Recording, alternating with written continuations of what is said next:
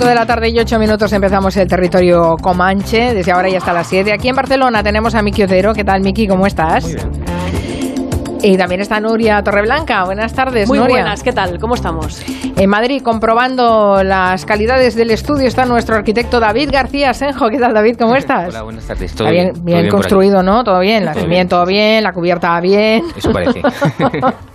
Acompañado de Máximo Pradera. ¿Qué tal, Max? ¿Qué pasa, compañera? Hoy vamos a hacer un homenaje a la isla de Cuba. Sí, señor, me parece muy a bien. la música cubana, que se lo merecen. Además, esta madrugada el nombre de Cuba se ha escuchado alto y claro en la gala de los Grammy Latinos celebrada en Las Vegas, que han premiado la canción Patria y Vida, el himno de las protestas cubanas, y en el escenario se escuchó Viva Cuba Libre. ¡Viva Cuba libre! ¡Cuba la casa!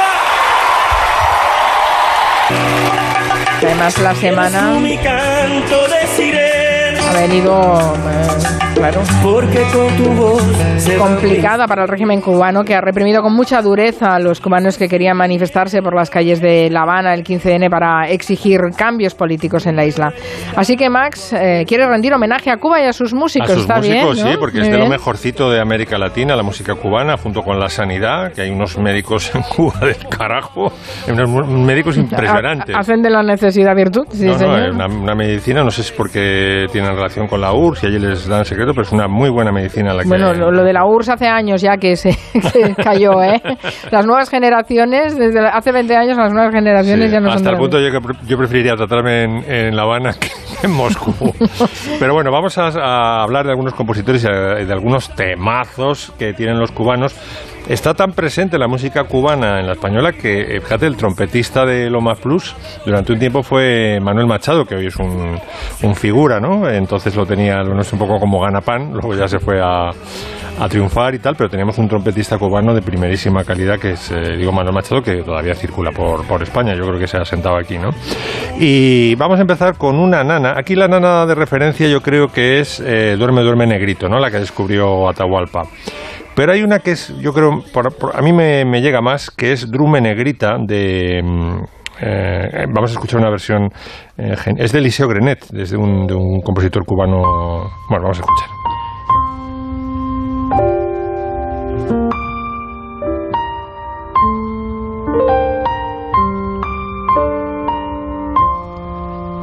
Solo el piano de Gonzalo Rubalcaba ya vale lo que muchos discos enteros.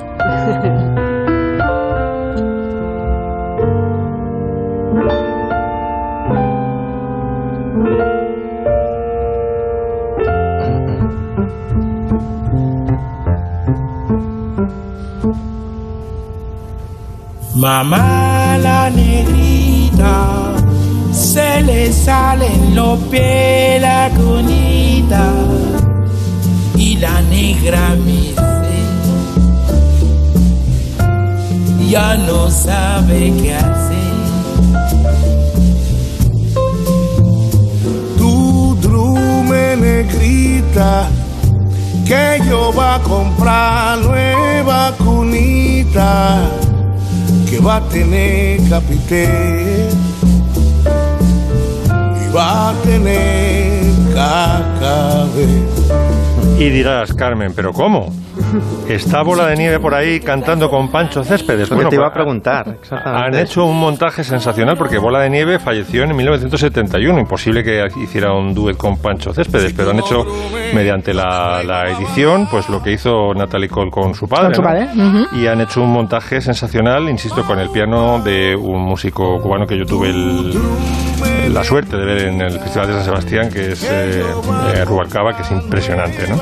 Y, bueno, es un tema que podéis encontrar en YouTube. Hay vari- muchísimas versiones de, de Drume Negrita que está compuesta por este musicazo, Eliseo Negret, eh, utilizando mucha jerga lucumí, que es el dialecto santero de Cuba, que a su vez viene de los yoruba africanos, ¿no? Y entonces, el- desde el, el imperativo del verbo dormir, en vez de decir duerme negrita, dicen drume, ¿no? Que es, eh, es dialecto lucumí. Es una, yo creo que es una de las canciones más tierras, no solamente cubanas, sino de- del mundo entero, ¿no? Se me ocurre. La versión de Mercedes Sosa también es impresionante. Son las dos versiones de referencia, la de Bola con Pancho Céspedes y la de la Negra Sosa. No así la de mi. Yo tengo dos primos negros en Camagüey y los pradera cubanos. Y un día vinieron. ¿Esto es verdad o no? Me encantaría conocerlos. A veces me levantas la camisa de una manera bárbara. Déjame que, déjame que acabe el estreno. Son como mínimo. Eso, son mínimos, ¿no? Oye, oye, Carmen, lo- los praderas de Camagüey vinieron un, un día a España un- el año pasado y dijo, vamos a hacer un cover de, de Drume Negrita, ¿no? Y me digo, no, no, no, que luego esto, joder, no, no, me van a criticar porque yo no tengo, no conozco vuestro folclore. "Ah, vamos a hacerlo, compañero, y tal. Y salió esto.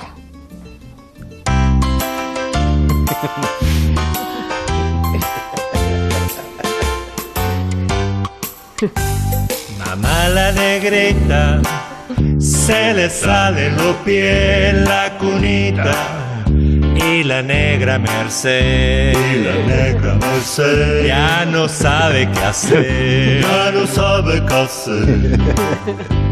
Tu drume negrita, que yo va a comprar nueva cunita que va a tener capité, que va a tener capité, que va a tener cacabé, que va a tener cacabé. Si tu drume yo te traigo un mamey muy colorado. Pero si no drume yo te traigo un babalao que da pao pao. Drume negrita, que yo va a comprar nueva cunita, que va a tener capité, que va a tener capité, que va a tener cacabé, que va a tener cacabé, que va a tener capité, que va a tener cacabé. Tienes la suerte de que tus primos tienen diferentes tonos. ¿sí? Sí, No No está grabado, ¿no? El día que se, que se grabó esto no hay, una, no hay una, un vídeo, ¿no? Yo siempre, siempre quiero conocer a la, a la Hay un vídeo, pero vale que toca dinero. con Máximo. La del, platillo, por ejemplo. que- Bueno, y el último cubano al que vamos a rendir pleitesía es Antonio Machín, que fue el consuelo de la generación española de posguerra. Sabéis que le llamaban el más español de los cubanos, el más cubano de los españoles. Es un hombre eh, pues asentado en Barcelona, por ejemplo, tiene un monumento en Ciudad Total. Bella. Tiene una, una estatua entera en Sevilla, se casó con una sevillana. En Madrid también era muy querido y bueno, he traído uno de mis boleros favoritos, que es toda una vida. toda una vida me estaría contigo. No me importa en qué forma, ni dónde, ni cómo, pero junto a ti. Toda una vida te estaría mimando te estaría cuidando como cuido mi vida, que la vivo por ti. Te mueves más que las maracas de Machino. O, este- o también se dice, estás más acabado que las maracas de Machín. También se dice así. Sí, porque es como que tocó tanto y cantó tanto que estás más acabado que demás. Yo de Bola de. Nieve quiero recomendar una canción para los oyentes que es Déjame recordar, que me parece preciosa, o sea, increíble, increíble. Hacemos un especial bola de nieve. Yo encantado, esto, me parece un personaje Sí, sí. Claro. perfecto. Vamos a cambiar de ritmo y vamos a cambiar de tema.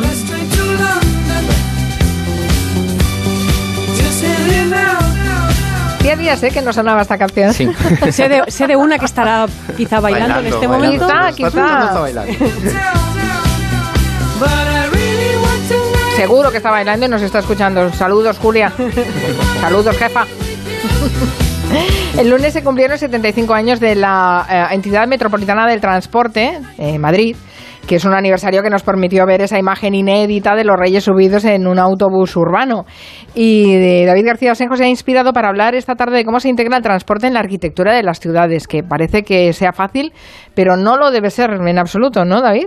Pues no, condiciona mucho la, eh, la configuración de las, de las ciudades en torno a, a estas grandes infraestructuras. En algunas se nota más, como en estaciones de tren o estaciones de, de autobús, y en otras se nota menos, pues como en el metro, que al final va, va bajo tierra. Y es curioso ver a Felipe VI utilizando un autobús.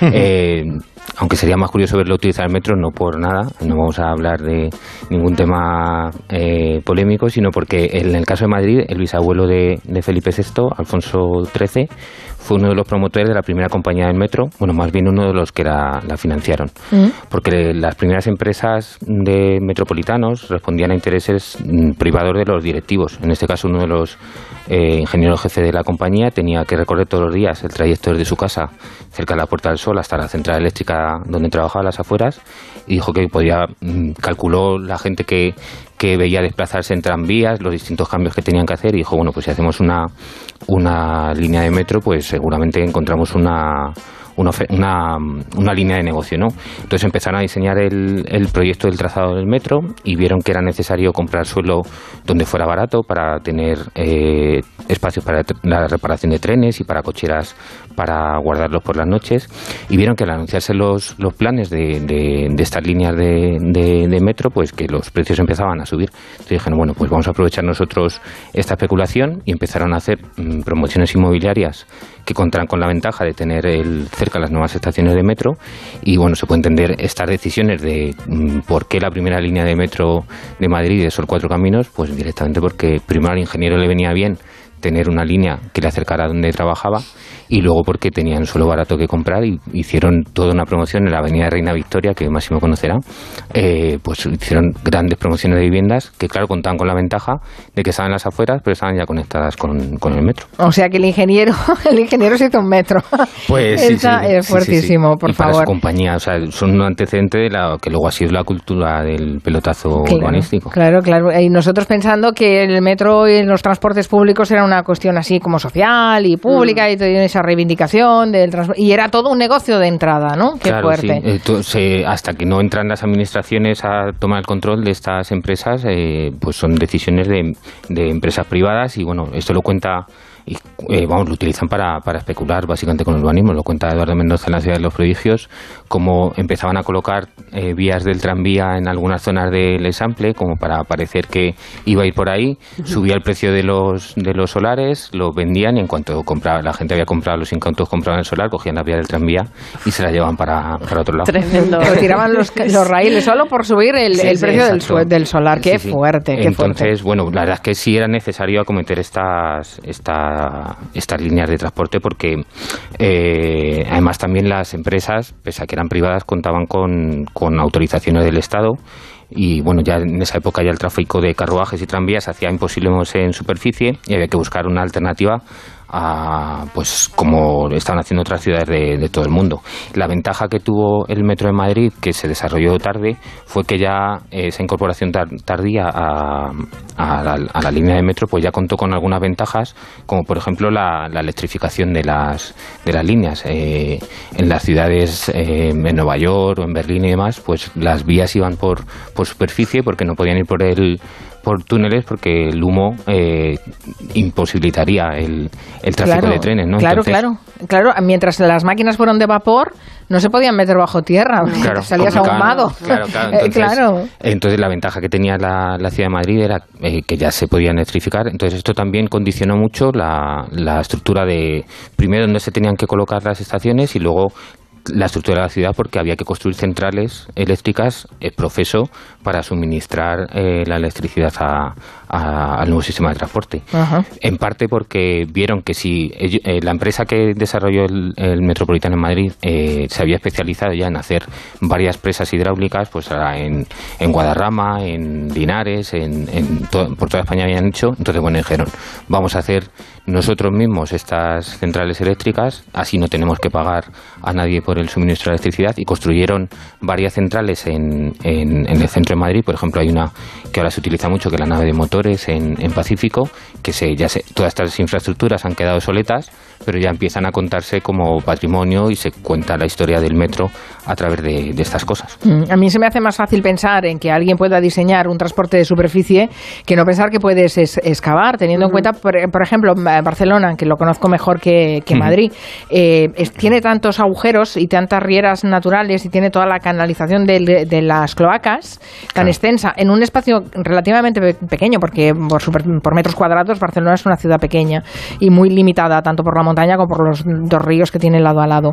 ¿Qué piensas? Ostras, es que hacer un metro debió ser una obra de ingeniería brutal en una ciudad como Barcelona. Claro, son, son obras muy complejas. Al principio las obras las hacían eh, excavando directamente en las calles, abrían las calles por las que iba a trazar debajo, pero claro, si ya había caos y encima añadías el, el ir construyendo los túneles, cortando calles durante años, pues eh, la gente no entendería que se hiciera eso. Entonces al final eh, la ventaja que tuvieron Barcelona y Madrid fue que eh, se podía excavar, había sistemas de excavación de túneles que permitían ir construyendo por debajo, además a muy a bastante bastante profundidad, porque claro no, no podías afectar eh, todos los servicios de, de servicios, alcantarillados, agua y demás, entonces excavaba bastante. Luego Madrid, por ejemplo, tiene una topografía bastante difícil que dificulta que el, tren vaya en superficie, porque el tren tiene muy condicionado la curvatura, tiene muy condicionadas las pendientes por las que por las que circula. Entonces, bueno, pues si puedes excavar a mucha superficie, eh, pues nada, haces un, un trazado como mejor te interesa, sin afectar ni a cimentaciones, ni a servicios, ni nada.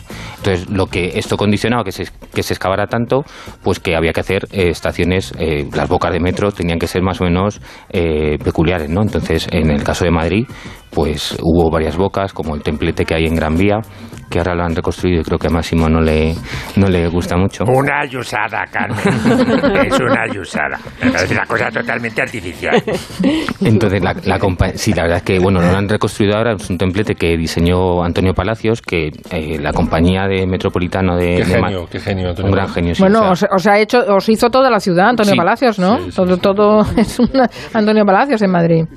no. eh, Oye, estoy oyendo de fondo. Eh, Santiago. eh, eh, estoy oyendo de fondo a Santi Segurola. Santi, acércate al micrófono. Pero bueno. ha, venido, ha venido pronto. más, sí, más. Estaba como una corista de la Motown, como el segundo término, pero se lo Una psicofonía. por Hola ahí. Santi, ¿qué tal? ¿Cómo estás? Buenas tardes. No, es que he oído a Antonio Palacios y de repente me ha venido a la cabeza eh, el arquitecto del puente colgante de... de- Pero yo- no es él. Yo creo que no es él. Eh, Antonio Palacios desarrolló su carrera en Madrid y fue- ha sido quizá el arquitecto más importante de la historia de Madrid. Ha hecho el donde está ahora el ayuntamiento, que El era casino, perhaps. El casino, creo que no, pero sí hizo el Círculo de Bellas Artes. Ah, el Círculo de Bellas Artes, Hizo eso. donde está ahora el, el Instituto Cervantes, que era un banco anteriormente, eh, el Ayuntamiento de Madrid, que era la sede de eh, correos y telégrafos.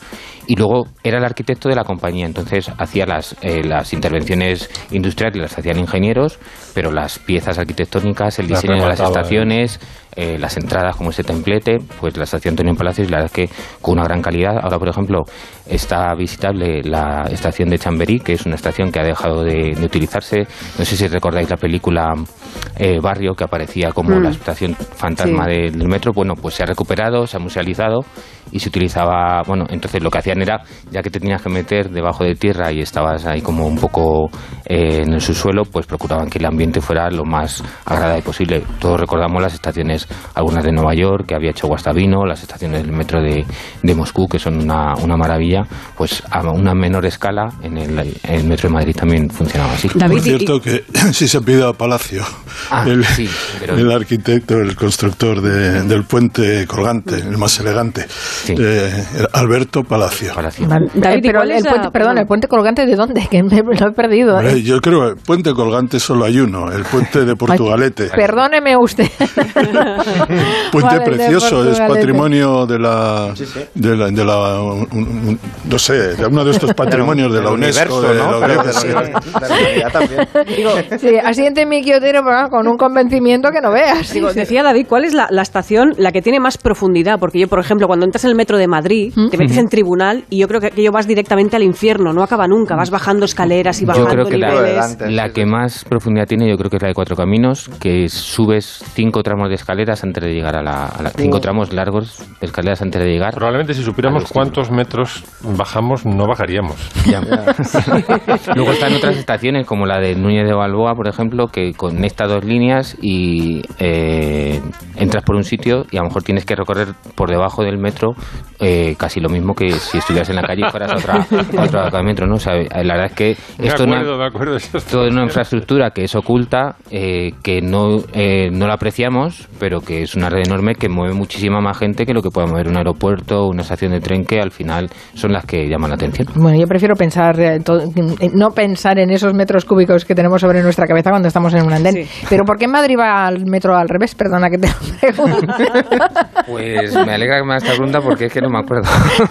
O sea, además, igual va al revés en Barcelona. Eh, claro, ya- por eso me he reído, porque digo, bueno, yo doy por supuesto que la, la- la lógica es que vaya de, de izquierda a derecha, y no, no, eh, va, en Madrid va de, de En derecha Madrid a va como circula la- el tráfico en Inglaterra. O sea, Claro, como en circula Inglaterra, así. como en Londres. Yo creo que a lo mejor es eh, influencia británica, pero si te digo la verdad, eh, ahora a mí me me pillas gustaría y- que fuera por como por, por una casualidad, porque el primer arquitecto fuera disléxico o zurdo. O sea, es decir, la Navidad se asocia a la nieve porque Dickens en el, en el sudeste de, Gran Breta- de Inglaterra los ocho primeros años de su vida nevó en su casa, que nunca volvió a nevar más. Pues, puede ser lo mismo, el tipo era zurdo y lo puso al revés. Me venía bien hacerlo así y ya está. Pues si No. te digo la verdad, eh, es que no me acuerdo. Y Es- no lo había mirado. Es una de las cosas que más chocan, eh, sobre todo si eres, si un barcelonés, sí, realmente que chocan llegas yendo al metro de Madrid, te, hace- te asomas un poco por el túnel a ver si viene el metro y aparece por Del otro lado. el otro lado que casi te peina. Pero es que yo creo que Ah, en París también funciona así, ¿no? Pero, no, no, no, en París es como en Barcelona. Vale, sí, vale, sí, vale. sí. O sea que, bueno, en fin. La vida es una tómbola, te pueden, te puede caer por Y lo, cualquier y lo lado. bien que han venido los metros en las grandes guerras. Sí, Sí, Hombre, sí, sí. sí, eh, eran, eran Eh, incluido aquí. refugios. Sí, sí, sí, sí. En Madrid, en Londres, en, en las guerras, los metros era el, el refugio más seguro. Sí, sí, sí. Es, supongo, todavía el refugio Todavía más sí. seguro. sí. Mm, Muy interesante. Vamos a hacer una pausa y seguimos en el Comanche.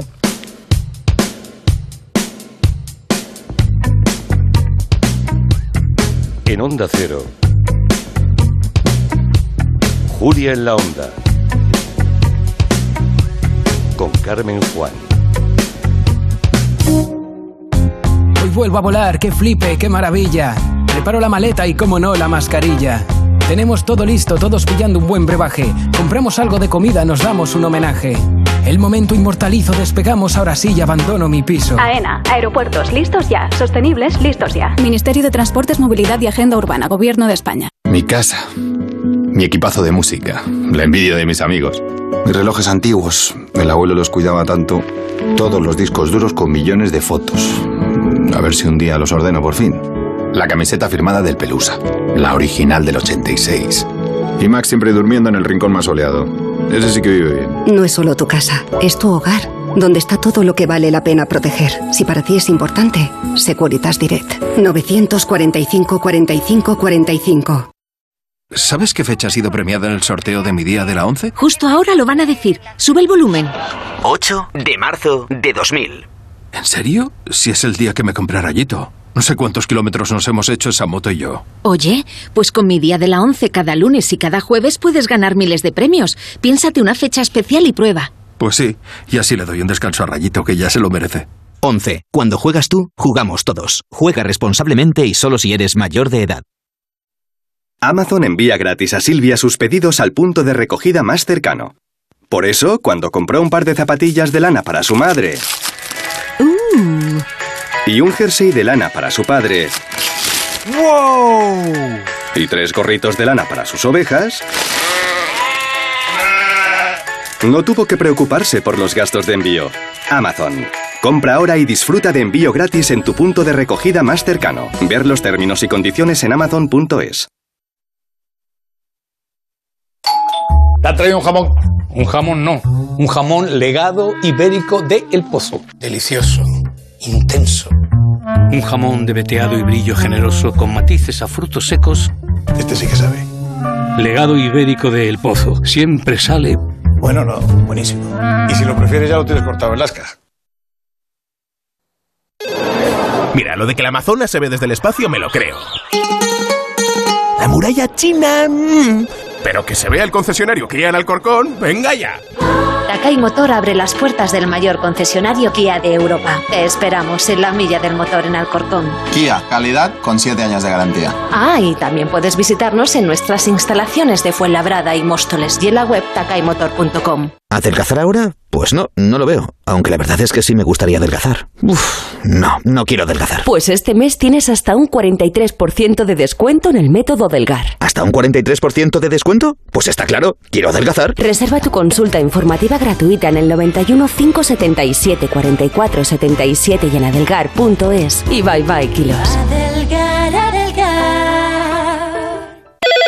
¿Quieres conocerme? Puedo hacer que te lo pases muy muy bien. Porque estoy amenazada y me obligan a hacer todo lo que tú quieras. ¿O te crees que me gustas? Contra la explotación sexual. Pacto de Estado contra la violencia de género. Comunidad de Madrid.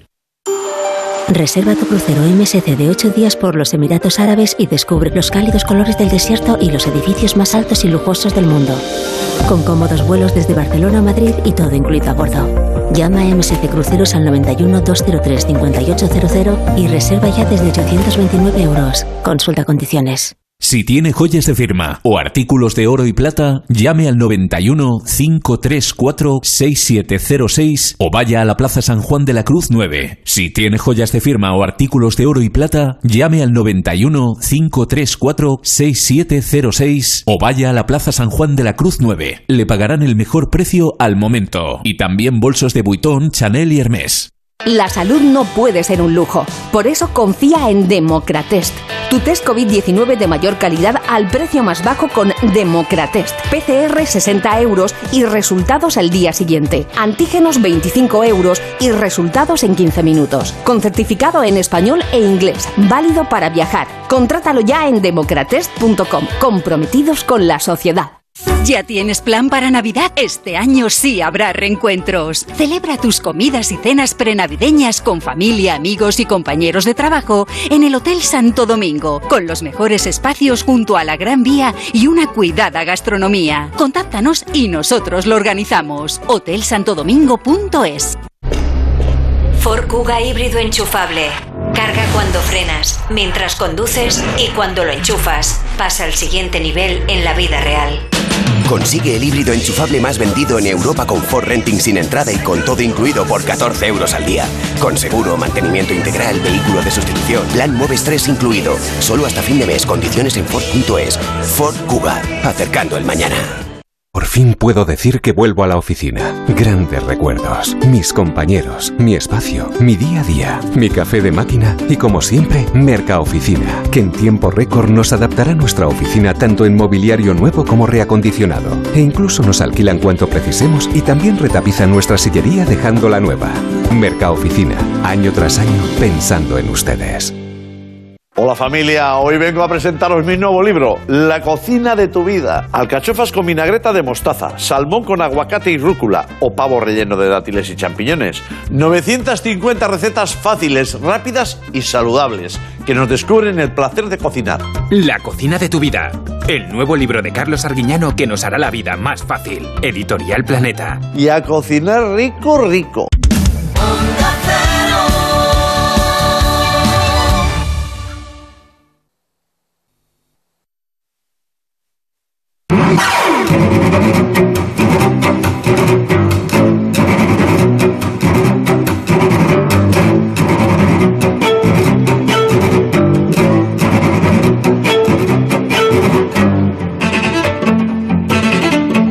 Reconoces la tonadilla, ¿no, mi Quintero? Sí, sí, En sí. todos los demás también. Are you ¿eh? okay? en versión chelo, sí. Eh, Sí, en versión Dos chelos. chelo. Lo- dos chelos, sí, estupendos, que hacen versiones eh, magníficas como esta de, de Smooth Criminal, ¿no? Sí. Porque vamos a hablar de esta canción, si os parece bien. La canción protagonista de un tuit viral que esta semana, bueno, ha triunfado como la de Crem, que escribió el guionista Raúl Díaz. Raúl decía, ¿vosotros qué edad teníais cuando descubristeis que el estribillo de Smooth Criminal es Annie, are you okay? Are you okay, Annie? Y no, any watchy walkie, any walkie any? Dice, yo 41. O sea, Raúl con 41 años ha descubierto esto, al igual que muchísima gente en el mundo. Estamos hablando de este momento.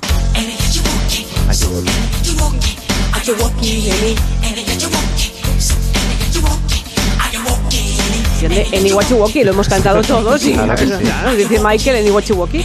Bueno, las respuestas han sido una risa, la mayoría de gente se estaba enterando en ese momento, la canción, bueno, todos hemos dicho siempre lo mismo, Eniwachiwoki, igual que por ejemplo la canción Video Kill de Radio, de Radio Star, decíamos agua, agua. Agua, agua. Era, la canción del no, agua, y agua. no. Y no es. Es au, au, a. O sea, es- son como expresión, exclamaciones. O, a, o, a, ¿vale? Agua, agua. Esa es la confusión universal que pasa aquí en España, ¿no? Nuestro inglés de Watch English nos dio una infancia de errores y cuando algo lo aprendes a tan tierna edad se te olvida. eh, no se te olvida nunca, quiero decir, ¿no? He traído más ejemplos. Ya sé que este es un tema. ¿Lo hemos hecho alguna vez? ¿Os sonará? Sí, efectivamente. Hace tres años Miki Otero ya nos trajo un ejemplo. Pero nos hemos puesto de acuerdo para no repetir ninguna canción. Todo esto es nuevo. Bueno, pues en mi generación, no sé si lo recordáis, cuando íbamos de discotecas, bailábamos al son de la canción de Leche Pascual.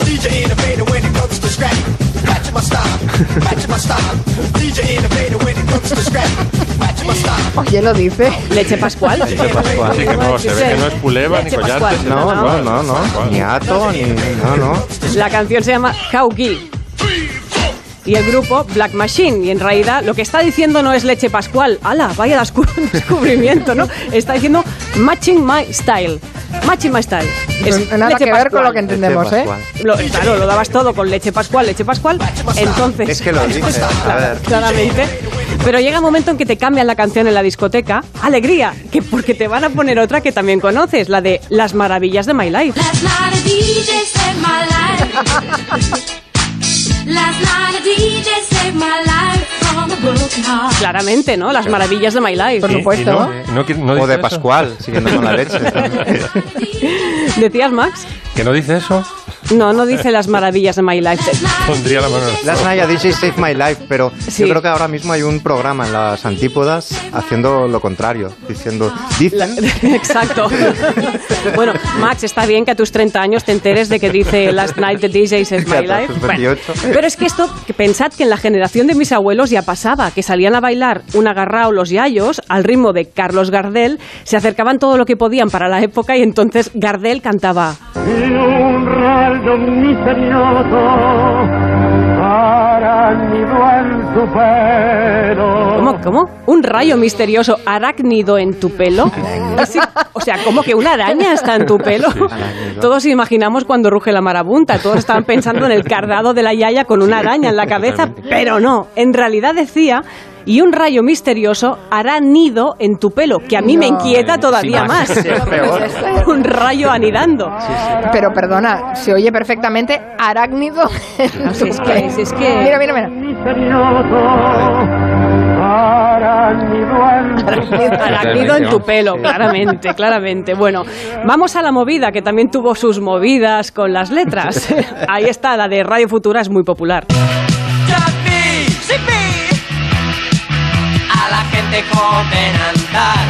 ¡Oh sí! ¡Yupi! Yo vi a la gente con delantal. La gente cantaba eso toda la vida. Toda la vida. Claro, a ver. ¿podemos repetir?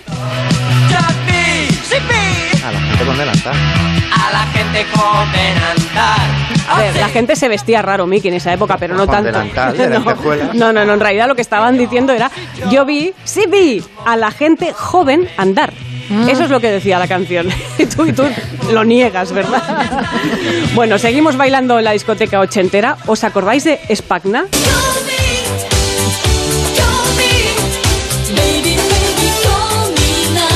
Un momento, ha dicho baby, baby, comí nabo. Ha di- Bueno, Dios mío. ¿Podemos repetir?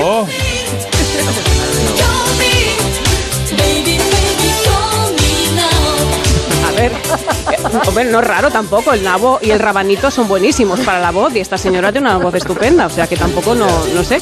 Bueno, para el final os dejo lo mejor. Escuchad a Twisted Sister.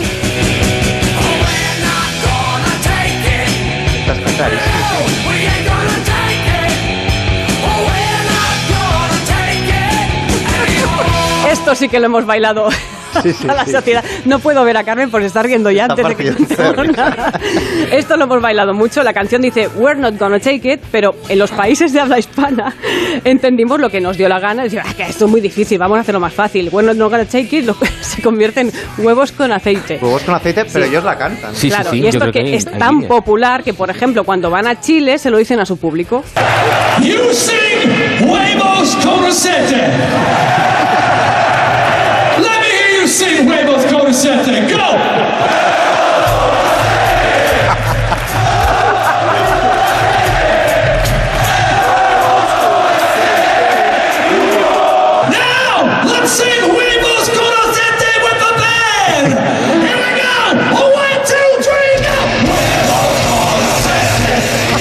30.000 personas, ¿no? Coreando. Ahí, eso, eso en Chile, pero a ver, que os pensáis que esto cuando los Twisted Sisters vienen a España no pasa, pues evidentemente se van a Getafe y pasa esto.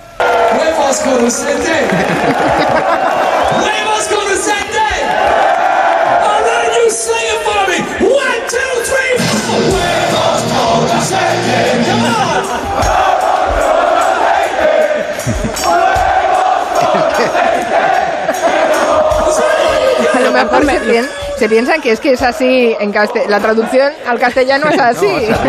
No. Claro. Es que a veces la mejora, es como Claro. la canción de Chick Freak Out, que aquí era Flipao. Flipao. Flipao. Flipao. Chi- Luego había, había un caso contrario que era el de eh, sopa de caracol que decía Watanegi Sí. Ngusu, que había ¿Cómo, gente que decía que eh, lo trató de convertir al inglés que decía good soup Hmm. pero no es una ellos decían el Watanegi con soup Sí, sí, no, pero que era, era un dialecto. American soup. Y la gente, what a good soup. No, Exacto, no, sí, no. sí, sí, no, no, no. Sí, sí. Qué bueno, por favor, me, me he reído. ¿eh? Eh, Cantidad de, de oyentes nos dicen a través de Twitter que el metro en, en Madrid va en esa dirección porque es que lo construyeron, se compró y se diseñó la misma maquinaria que la, que la- la británica, efectivamente. Vale, Dice gracias. Fran Alonso Auer que la estación más profunda es Cuatro Caminos, que tiene hasta un ascensor para subir porque tiene más escaleras que un rascacielos. Y José Luis Ibáñez Ridao nos dice que la actual Cinecomedia en Barcelona es un palacete es- y era la casa del director del ferrocarril que pasa por debajo de Paseo de Gracia. Bien. O sea que también se montó Todo un ferrocarril, sí, sí, increíble. Ah, y Sonia dice, en Valladolid, eh, Santi Segurola, también tenemos puente colgante. No digo más. Eh, bueno. Bueno, pero Valladolid está en Bilbao, se puede considerar forma parte de. Yo, Valladolid. sé que hay, Bilbao, yo sé que hay muchos puentes colgantes en el mundo. No digo, Pero pero, hay- pero, hay uno que es el puente colgante. Vale, vale, pues no diremos nada más. Raindrops on roses and whiskers on kittens, bright copper kettles and warm woolen mittens, brown paper packages tied up with strings. These are a few of my favorite things. ¿Y qué historia tiene esta canción para ustedes? Porque Miki Otero, para él sí que tiene una historia esta canción. Para mí muchas, o sea, es decir, una de mis cosas favoritas del mundo es escuchar My Favorite Things, esta canción. Y la excusa que traigo ahora es que se reedita un libro sobre, sobre John Coltrane, que hizo como para mí la mejor versión de esta canción. Lo edita Alfa de. Eh, creo que lo podéis empezar a comprar la semana que viene, pero no voy a hablar de ese libro, sino de la canción, porque es como es, es la canción que para mí es como un refugio, es como ir a misa. Es decir, son 15 minutos la versión de John Coltrane y me los pongo religiosamente una vez a la semana, ¿no? Y es, un, es una canción que es aparentemente ñoña o frívola y tal, pero que en realidad es más profunda de lo que parece, o, me lo- o por lo menos es lo que yo pienso, ¿no? Es, eh, va sobre los pequeños detalles de la vida y cotidianos que te ayudan a enfrentarte a tus miedos, ¿no? Todos tenemos como, todos los oyentes lo tendrán, ¿no? Como esas pequeñas cosas de su día a día que les ayudan a negociar con la vida, ¿no? Pero yo qué sé, pero cosas muy tontas, ¿eh? O sea, la muda nueva de la cama, el primer sorbo de, de cerveza, los neones que miran por el autobús cuando vuelven del curro y están cansados, lo que sea, ¿no? Y esta canción va exactamente de eso, cómo las pequeñas cosas te pueden ayudar a enfrentarte a, a miedos mayores, a miedos más grandes, ¿no? Y es conocida esta canción por, por, evidentemente, y aquí pido el comodín de la eminencia del tema, que es máximo, por sonrisas y, y lágrimas. Sí, ¿puedo intervenir? ¿Puedo, puedo intervenir? Por supuesto. Sí, pero espérate que vengo con sponsor. Embutidos Pradera te ofrece la primera morcilla de hoy en Gelo. Bueno, que es una canción que efectivamente mm, es para dar buen rollo, pero está toda en modo menor. Es decir, es una canción, que, mm, lo que pasa es que va a buen tempo y por eso te anima, ¿no? Pero en realidad es una canción muy triste. Y solamente hacia el final se cumple ya el propósito de Julie Andrews, que es levantar, que te vengas arriba, ¿no? Cuando dice eh, eh, el- el- un, un final que tiene al final, eh, que es en modo mayor, ¿no? Y, y que ahí ya te levanta, pero toda la canción te la, te la pasas deprimido, ¿no? Sí, la historia de la canción empieza de, bueno, estamos hablando de la peli de Julie Andrews, podríamos hablar del espectáculo de Broadway, en realidad es del libro de memorias de María Von Trapp que se publica en el 49, de ahí esta historia sobre la monja novicia que cuida de esos siete niños que acaban siendo cantantes, salta al musical de Broadway, eh, que se estrena el 16 de noviembre del 59, es la primera vez que se escucha esta canción de la que estamos hablando, y allí se escucha, esto Máximo no sé si lo sabías, en la obra de teatro en un sitio diferente del argumento, Sí, ¿no? lo cambió Ernest Lehmann. Exacto. En, en en- en la obra de teatro es cuando la novicia tiene que dejar el convento para ir a cuidar de estos niños, hijos de un militar, ¿no? Y ella, eso le provoca una serie de miedos y es cuando canta esa canción. Y en cambio, y es un dúo con, con la abadesa del convento, ¿no? Y en cambio, eh, cuando salta la película, Ernst Lehmann cambia el lugar de la canción y entonces María está con los niños, ella no es que sienta miedo, sino que lo que quiere es ayudar a superar los miedos de los niños. Están en la cama, hay una tormenta terrible que golpea en la ventana, una tormenta que podría ser metafórica, porque podría esa tormenta ser los autoritarismos que hay en ese momento en Europa. Eh, y entonces él, ella los anima a cantar sobre todo aquello que les da seguridad, calor, felicidad, y la escena es esta. Prados verdes, cielos llenos de estrellas, gotas de rocío en las rosas y bigotes de gatitos. Brillantes ollas y misones blancos, cartas muy viejas con un lazo gris, cosas tan bellas me gustan a mí. Toma, están en la cama. ¿eh? Entonces, eh, pensar en esas cosas que les resultan familiares y cálidas a los niños les ayuda, a, digamos, a afrontar el miedo, ¿no? Esto de las canciones que, que de, de repente hacen una lista de cosas que amas, a mí me encanta, es un subgénero en sí mismo. Hay una canción de Ian Dury, que es Reasons to be Cheerful Part 3, que hace exactamente esto, o American Beat 84 de los Flintstones, o si os fijáis en Peter Pan, en el cuento original, Campanilla que les dice a los niños, pensad en cosas que os gustan y entonces podréis volar, ¿no? Y esas cosas son cosas pequeñas, son gotas de lluvia en las rosas, bigotes de gatito, todas estas cosas, y además esta especie de conjuro lo hace a través de determinadas cosas, ¿no? Por ejemplo, lo hermoso, las rosas, la nieve, lo cálido, los ovillos de lana, lo tierno, los cachorros, la infancia, lo brillante, las obras de cobre, las, las ollas de cobre, ¿no? Y de los cinco sentidos, ¿no? Hay la vista, que son la luna, los gansos, el oído, que son los timbres, las campanillas, el gusto, tu comida favorita. ¿Quién no se ha refugiado en el olor de su comida favorita, en el gusto de su comida favorita cuando está en un momento difícil de su vida, ¿no? El tacto, la nieve en, en tu nariz, ¿no? Y entonces estos detalles, además, sirven en la mañana, en la noche, en la infancia, en la vejez, y hay un momento clave de la canción que es este. When the dog bites, when the bee stings, when I'm feeling sad, I simply remember my favorite things, and then I don't feel so. O sea, que lo que dice es cuando el perro muerde, o sea, en el, to- el entorno del, del nazismo, que, quién es el perro, ¿no? Cuando la abeja pica, cuando te sientes triste, recuerdas tus cosas favoritas y entonces no te, sientas, no te sientes tan mal, ¿no? Entonces la versión favorita mía de esta canción es la de John Coltrane, que me parece curioso, porque él está en su fase más experimental y más loca, lo ha dejado ya con Miles Davis, ya no está en su banda, está intentando hacer un montón de cambios en la historia del jazz, ir del bebop al, al jazz modal, y, y tiene una, es- está intentando casi, está persiguiendo inventar un sonido prácticamente, ¿no? Y, y tiene una visión de la música como casi mística. Y sin embargo, este tipo que está en esta cosa tan intelectual y tan loca, escucha en el cine My Favorite Things y flipa. Dice, esta melodía es increíble. Y hace esta canción en 1960.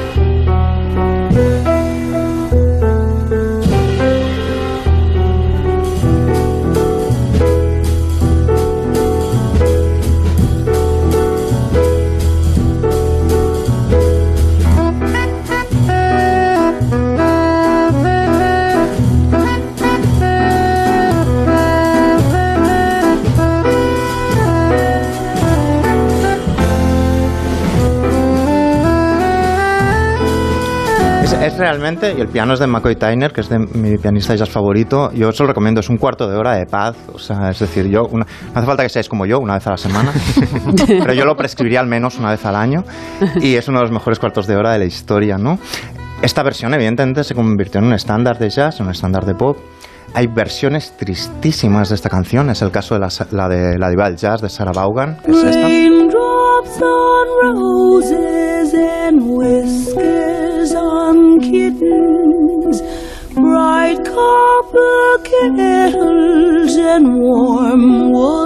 Donde los miedos ganan, evidentemente. Hay lo contrario, como el swing puede ganar al miedo. Es el caso de Tony Bennett con Con Bassi.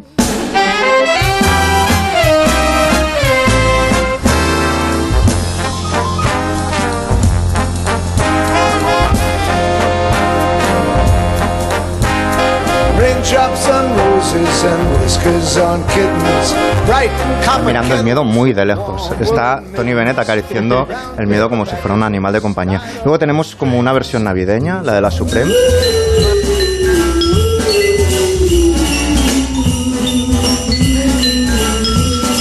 Estas campanitas.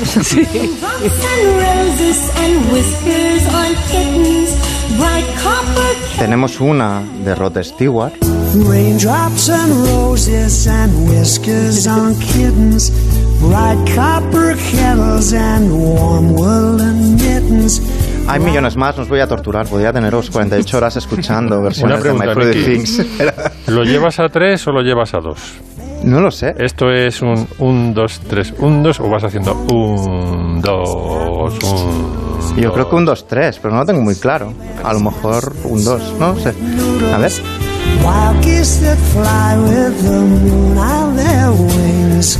Pero a mí lo que me fascina es que es una canción herramienta. He empezado dici- diciendo que era como una canción que te ayudaba a enfrentar tus miedos de alguna manera y que también te invita a pensar en tus cosas favoritas. Es como el libro ese maravilloso de Joe Brainard de Me Acuerdo, que todo el libro es Me Acuerdo de cosas muy concretas de su vida que le hicieron feliz o que le dieron miedo. Pues eh, te invita a pensar en tus cosillas favoritas que te ayudan, pues eso, a estar menos triste, a negociar con la vida, a tener menos miedo, a sentirte no tan mal. Y yo pido un segundo de silencio porque he llamado a un pi- pianista que se llama Johnny Quintanilli. Lo encontré en un piano bar de Teruel. Borracho. Y, y- y muy, muy borracho, con el, con el flequillo en, en los ojos. Le he dicho, por favor, que me toque unos compases de My Favorite Things para ver cómo es muy fácil colar cualquier cosa. ¿no? Cortes y risas en el Comanche, olor a café y relatos tronchantes, vida en las ondas y fin de sin fin. Estas son algunas de mis favorite things. Eh, cuando la derecha muerde, cuando la semana se apaga, si su música suena tan mal, entonces yo elijo del Comanche el festín y ya no me siento ni tan mal.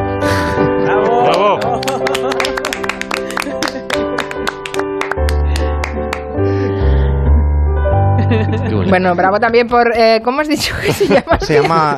Yo, yo- yo lo conocí como Juan y Quintanilli, pero yo se lo cambié a Johnny Quintanilli. Bueno, está, está fantástico, ¿eh? Qué, qué bien, nos hemos quedado con buen Bueno, sabor con de buen boca, rollito, ¿eh? sí, señor. Con buen rollito, sí, sí. Podrías haber cantado un poquito, ¿eh? Un, No, ese es word, un yo poquito así- más arriba. soy un poeta, no tan Carmen, crooner. Me recuerdas a otro Otero que cantaba una canción. El del Club de la Ducha. No. que- No, a Manolo. a Manolo Otero. A Manolo Otero, que no cantaba. Todo el tiempo del mundo. Yo, Exacto. Yo soy, soy el, el Gainsbourg de San Antonio, Mari Carmen. Yo recito. A los Bueno, ojos de la potri. Lo, lo del Gainsbourg de San Antonio te ha quedado muy bien. Em, eh, no sé si tenemos mucho tiempo para hacer eh, un pequeñito homenaje a Cuba, que es en lo que estábamos con Max Pradera. Pues fíjate.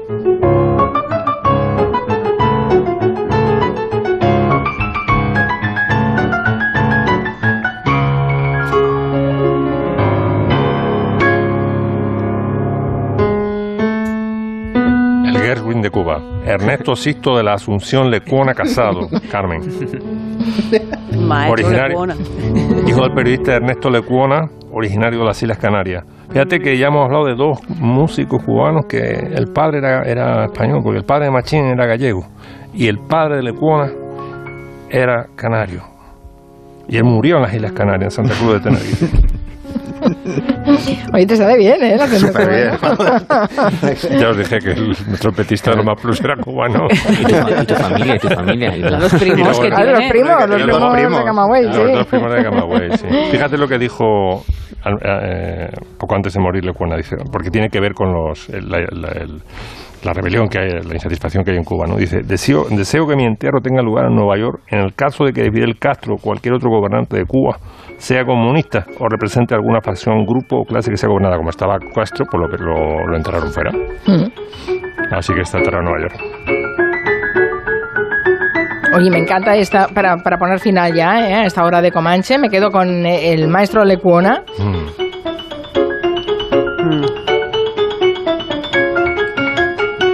Después en la última hora ya como nos iremos mm, del Comanche bailando, bailaremos al ritmo del chan chan, ¿te parece Max? Hombre, y además es, una, es un indicativo de gelo. el chan Claro, chan. sí señor.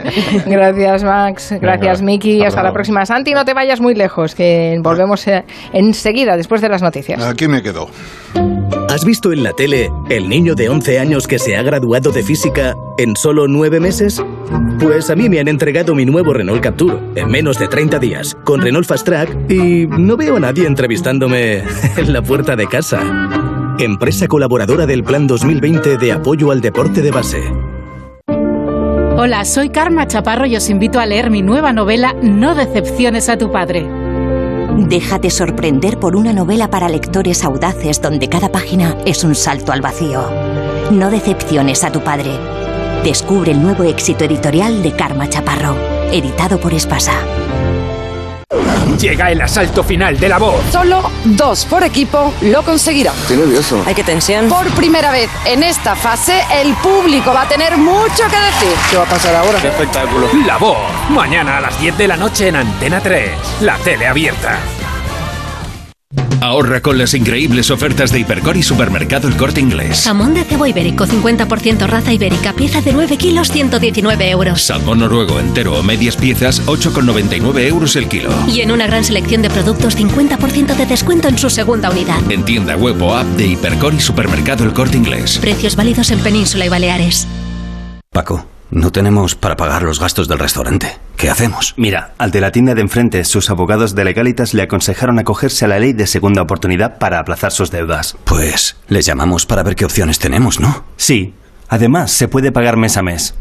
Adelántate a los problemas, hazte ya de legalitas. Y ahora por ser oyente de Onda Cero, y solo si contratas en el 900-100-661, ahórrate un mes el primer año.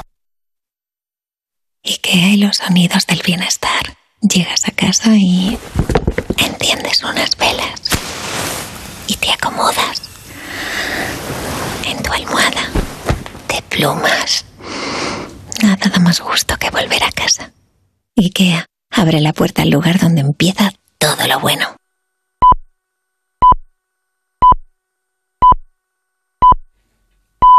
Son las 6, las 5 en Canarias.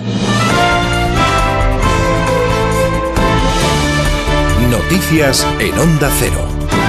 Muy buenas tardes. En plena ola de coronavirus, con un aumento de casos sobre todo a nivel europeo, la Agencia Europea del Medicamento acaba de aprobar el uso de molnupiravir para el tratamiento de la COVID. Les recordamos que este medicamento reduce a la mitad el riesgo de muerte y hospitalización en caso de contagio. Belén Gómez del Pino. Aunque el fármaco está todavía en proceso de revisión para comprobar su eficacia, el regulador europeo ha decidido saltarse el paso de la autorización oficial para que sea cada país el que decida sobre su uso y lo hace ante el aumento de contagios y fallecimientos en la Unión Europea a causa del COVID-19. Respalda pues la EMA una utilización de emergencia del molnupiravir, que es el primer medicamento oral que ha mostrado resultados en personas ya contagiadas. Se administra en forma de cápsula, sirve para adultos que no necesitan suplemento de oxígeno pero sí son pacientes de riesgo para una forma grave de la enfermedad. No es el único fármaco que se está analizando como tratamiento frente a la infección, pero sí el que por ahora ha ofrecido resultados más completos, ya que reduce la capacidad de multiplicación del virus en el organismo. Los ciudadanos de Austria tendrán que confinarse de nuevo en sus casas a partir del lunes, tanto los vacunados como los no vacunados. Así lo ha anunciado hoy su canciller, que ha confirmado además que la vacunación va a ser obligatoria en este país a partir del mes de febrero. Hemos decidido empezar con la vacunación obligatoria. Empezará el 1 de febrero de 2022.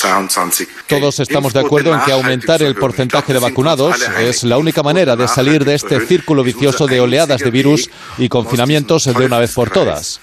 No queremos una quinta ola y no queremos una sexta ola.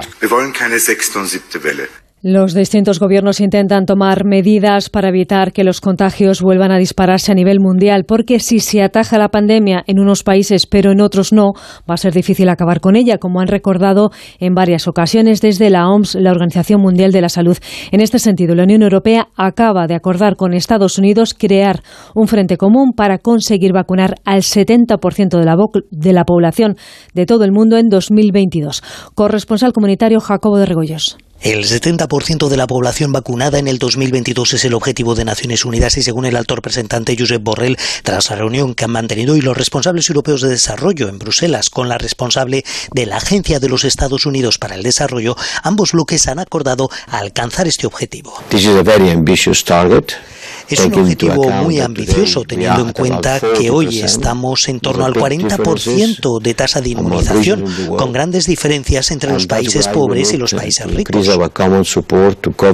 Y por eso, termina Josep Borrell, queremos dar mayor apoyo a COVAX, que es el organismo que se encarga de distribuir las vacunas por todo el mundo. África ahora mismo tiene, recordamos, una tasa de vacunación del 6%. En Granada esta tarde comienza el Congreso del PP andaluz, que va a reelegir a Juan Manuel Moreno como líder del partido por tercera vez.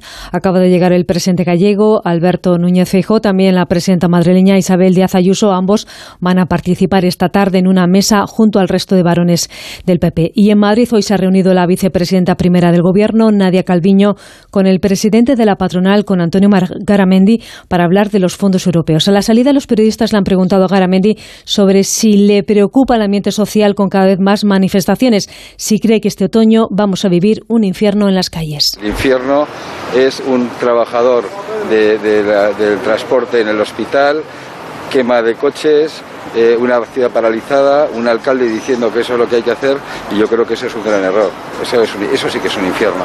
Garamendi muestra su oposición a las manifestaciones mientras la ministra de Trabajo, Yolanda Díaz, las defiende y desde luego eh, van a tener en mí siempre el respeto absoluto por todos aquellos colectivos y trabajadores que de manera absolutamente pacífica defiendan sus derechos. Primero porque eh, bueno, eh, son derechos que tiene la gente y desde luego respeto, comprensión, empatía, eso sí, siempre que sean pacíficos. La bolsa cierra una semana muy mala con una caída de un 3,6% desde el pasado viernes. El motivo hay que buscarlo en el aumento de los contagios en Europa y sobre todo en ese anuncio del confinamiento en Austria. El IBEX 35 abrirá la sesión de lunes en los 8.753 puntos. Caridad García. Si el miedo a nuevas restricciones pone en guardia a los inversores que hoy optan por las ventas, el selectivo español se deja este viernes casi un 1,7% arrostrado por el sector financiero y las empresas turísticas. Amadeus encabeza las pérdidas con un recorte del 4,75%, seguido de Inditex, que se deja un 4,2%. Le siguen Sabadell y CaixaBank con recortes de casi el 4%. En la parte alta de la tabla, Celnex, que se anota un 2,6%, seguido de Siemens y Farmamar, ambas con ganancias del 1,7%. En el mercado de renta fija, las rentabilidades de la deuda soberana a la baja y en las materias primas, descenso notable del petróleo. El barril de Brent, el de referencia en Europa, se abarata hoy casi un 4% y se vende a 78 dólares. Acabamos de conocer los datos sobre la evolución del coronavirus en nuestro país. La incidencia acumulada asciende a 111 casos por cada 100.000 habitantes, siete puntos más que este jueves. En total tenemos 6.636 nuevos contagios en 24 horas y 6 fallecidos. Una información que les ampliaremos en el siguiente boletín informativo. Es todo. La información vuelve a Onda Cero a las 7, las 6 en Canarias con el avance de la brújula con Juan Ramón Lucas. Si tienes mascotas, consulta a Carlos Rodríguez. La alimentación tiene una gran parte de educación. Lo que ocurre es que vino por unos meses un peludo que es pastor alemán. Lo que le hace al veterinario es pensar en todo, todo para el cuidado de nuestros peludos. Mi gato Newman se deja llevar a pasear. Tengo un labrador de 14 años. Está cojo y no le Mi puedo dar se come la mitad de... Como el perro y el gato. Sábados a las 3 de la tarde, domingos a las 2 y media y siempre que quieras en la app y en la web de Onda Cero. Patrocinado por Menforsan. los especialistas en cuidados, higiene y cosmética natural para las mascotas. Te mereces esta radio. Onda Cero, tu radio. Julia en la Onda. La marea solidaria de Ponle Freno vuelve a las calles de Madrid. El próximo domingo 21 de noviembre regresa la carrera de A3 Media por la seguridad vial, de la mano de Fundación AXA y con el patrocinio de CGA Red de Talleres. Y si no puedes venir a Madrid, apúntate a la carrera virtual. Inscríbete ya en ponlefreno.com. El importe íntegro de tu inscripción se destinará a ayudar a las víctimas de accidentes de tráfico. Ponle Freno y Fundación AXA juntos por la seguridad vial. Recoge tu dorsal en el Centro Comercial Gran Vía de Hortaleza del 18 al 20 de noviembre, de 11 de la mañana a 8 de la tarde. Negativa, pesimista. No te agobies. Toma Vívida Mente Positiva. Vívida contiene Crocus que mantiene un estado de ánimo positivo. Vívida. Pide tu muestra gratuita para farmacias El Corte Inglés. La alarma que no es solo una alarma presenta la promo que no es solo una promo. Porque ahora puedes tener una alarma inteligente por solo 9,90 euros al mes hasta mayo de 2022. ¿La quieres? Celebra el Black Friday a lo grande contratándola antes del 30 de noviembre. Consulta condiciones en tiendas Movistar o llamando al 900 200 730. Durante la pandemia, miles de personas han tenido que recurrir por primera vez por ayuda de alimentos. Participa en la gran recogida de alimentos, el evento solidario más importante del año. Del 19 al 25 de noviembre, colabora online o dona en tu tienda de confianza. Ahora más que nunca es tiempo de donar. El hambre no espera. Si quieres mejorar tu formación o tu empleo, apúntate a los cursos gratuitos de formación profesional para el empleo de la Comunidad de Madrid. Podrás elegir entre más de 13.000 cursos. Infórmate en tu oficina de empleo o llamando al 012. Financiado por el Ministerio de Educación y Formación Profesional. Comunidad de Madrid. Del 18 de noviembre al 12 de diciembre, celebra con nosotros la fiesta del primero de Fariña. Subí una foto a Instagram disfrutando del primero en alguno de los bares, vinotecas o restaurantes colaboradores o a los comentarios de nuestra publicación en Facebook. Añade el hashtag Primero 2021 Fariña y participa en el sorteo de 25 botellones de primero y 25 visitas con comida maridaje en la bodega. Entra en fiestaprimero.bodegasfarina.com y disfruta de la fiesta del primero. Dicen que un año de perro son siete años de humano, pero ¿un año de coche? Si tu coche tiene ya unos añitos, cámbialo. Del 15 al 21 de noviembre, en Audi Selection Plus y Das Welt Auto, te damos hasta 1.000 euros adicionales por tu coche con menos de 8 años y 150.000 kilómetros. Y hasta 1.500 euros si es de cualquier marca del grupo Volkswagen. Del 15 al 21 de noviembre, solo en nuestros centros de Audi Retail Madrid, Volkswagen Madrid y Castellana Motor. Infórmate en el 964 94 20, con la garantía de Volkswagen Group Retail España. Mientras que muchos quieren ver la vida de color de rosa, cuando se trata del alquiler todos buscan el naranja. El naranja de la puntualidad del cobro de la renta, el de la morosidad cero, el de la calidad de servicio, el naranja de alquiler seguro. Si quieres ver la vida de color naranja, entra en alquilerseguro.es. Alquiler seguro, el color del alquiler.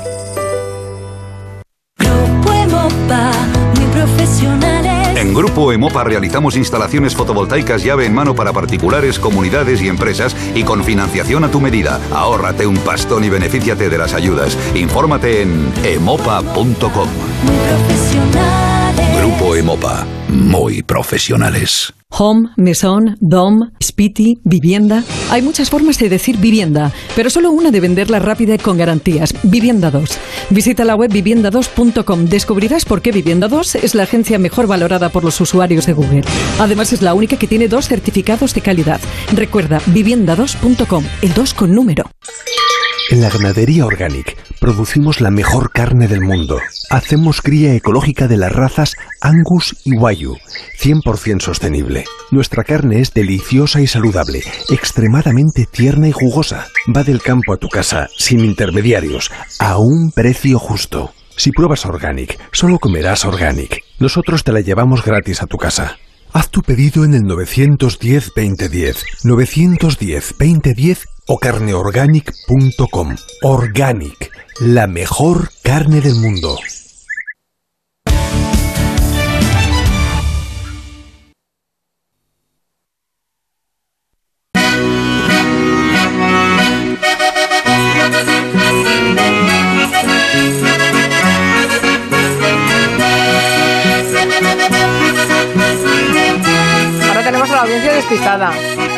Qué es? ¿Es- ¿Esto es una canción de Portugalete? Yo creo que sí, ¿no?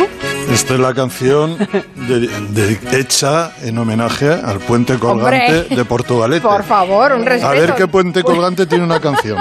Podría ser Portugal también, ¿eh? que tiene una música muy parecida. Buenas Qué tardes. bueno, tiene, tiene puente colgante y tiene esta canción. Bueno, Santi, Sí, seguro sí, la que... Además, eh, son los. No, no sé si son los hermanos Anoz los que la cantan. ¿Eh? Yo No sé, pero qué vozarrón, no ¿eh? los identifico. Mira, mira qué voz. Un Navarros. vozarrón importante, sí, sí, sí.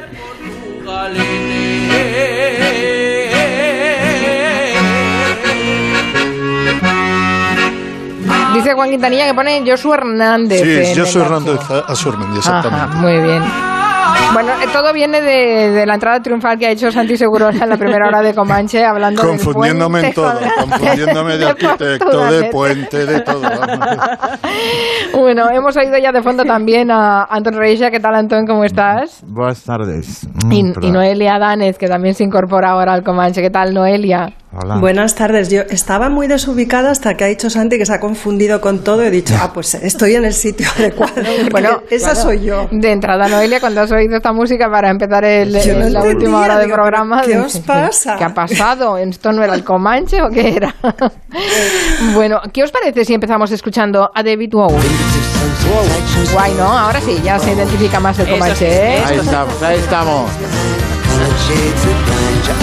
Bueno, los fans de Bowie están muy pendientes de la próxima edición del disco perdido de Bowie, que será el segundo con carácter póstumo. Un disco, una caja, bueno, eh, Sí. toca que lo celebres, Santi Segurola.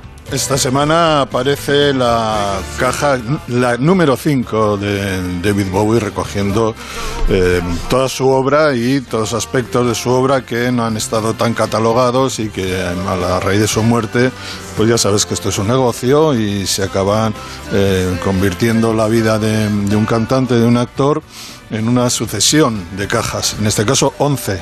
11 de- se llama David Bowie 5 Brilliant Adventure y eh, incluye una canción, Karma Man, que él había grabado y está regrabada exactamente para, para este disco. Y hablas, hablas también, y hablas con, con acierto, de la aparición el 7 de enero de un nuevo disco de David Bowie no publicado, estuvo a punto de publicarse en 2001, se titula Toy, juguete, y es, hay mucha, mucho interés por ver qué fue aquello que no se pudo publicar en 2001 y que se va a publicar eh, 20, 21 años después, justamente el día de su cumpleaños, el 7 de enero.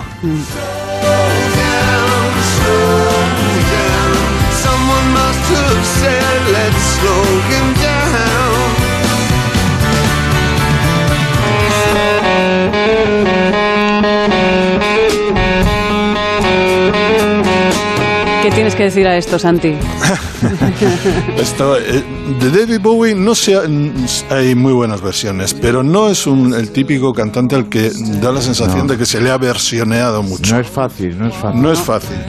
Y que curiosamente hay algunas eh, rendiciones, por decirlo de alguna manera, como dirían los ingleses, versiones maravillosas. Está la canónica del hombre que vendió el mundo, de Man Who Sold the World, de Nirvana, Kurt Cobain aquí en el, el Unplugged, que es un Unplugged maravilloso de Nirvana poco antes de, de su muerte. Y esta es la versión canónica de otra canción de esta canción primeriza de, de David Bowie que cantó Lulu en justamente en el momento en que la compuso David Bowie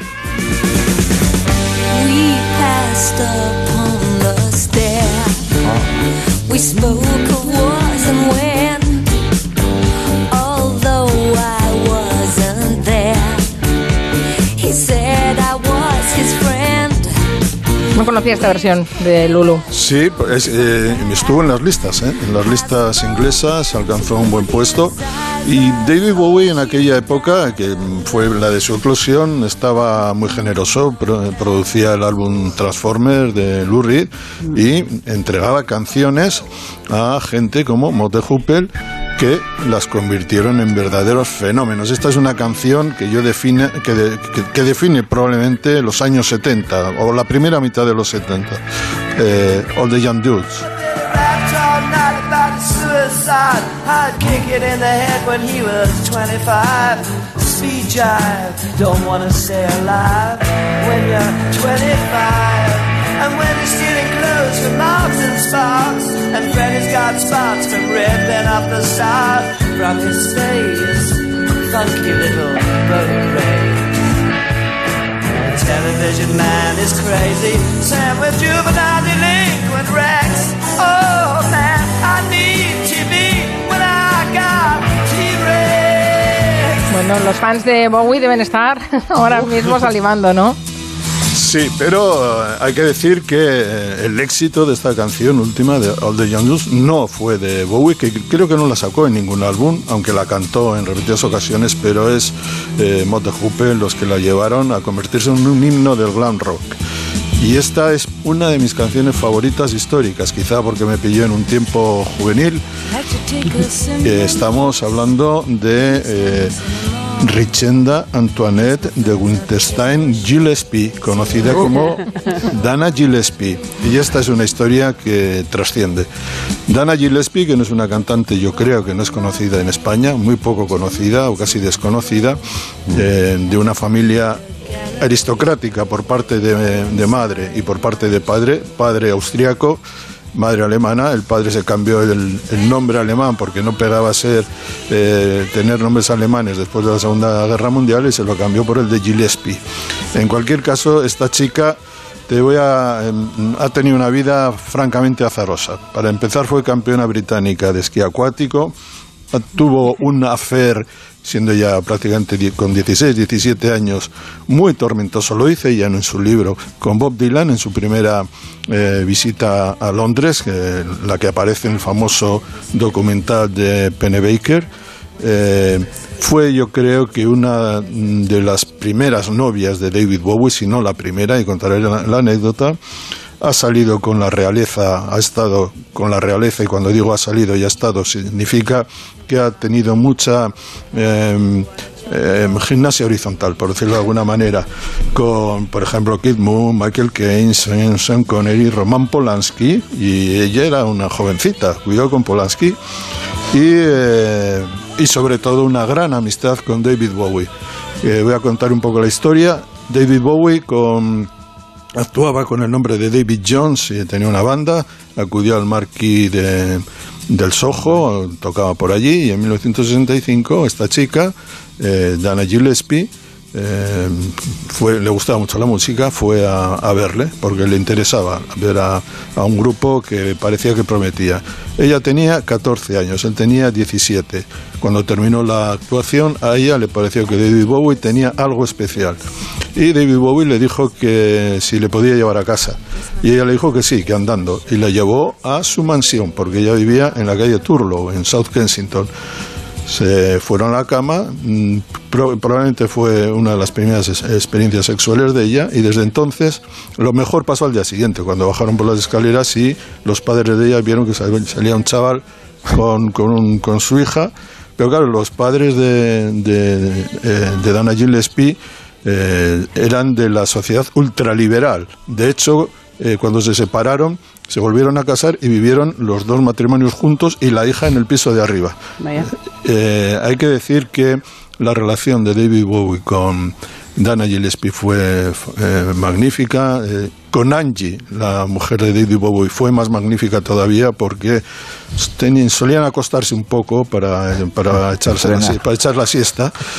Y eh, en cualquier caso, David Bowie le escribió una canción eh, que aparece en su disco Hanky Dory, que tenía que haber salido primero en el disco de, de Dana Gillespie y es una de las mejores canciones de David Bowie, Andy Warhol, y a mí me parece que la interpretación de Andy Warhol es más sensual, es más potente que la de David Bowie. Aquí está.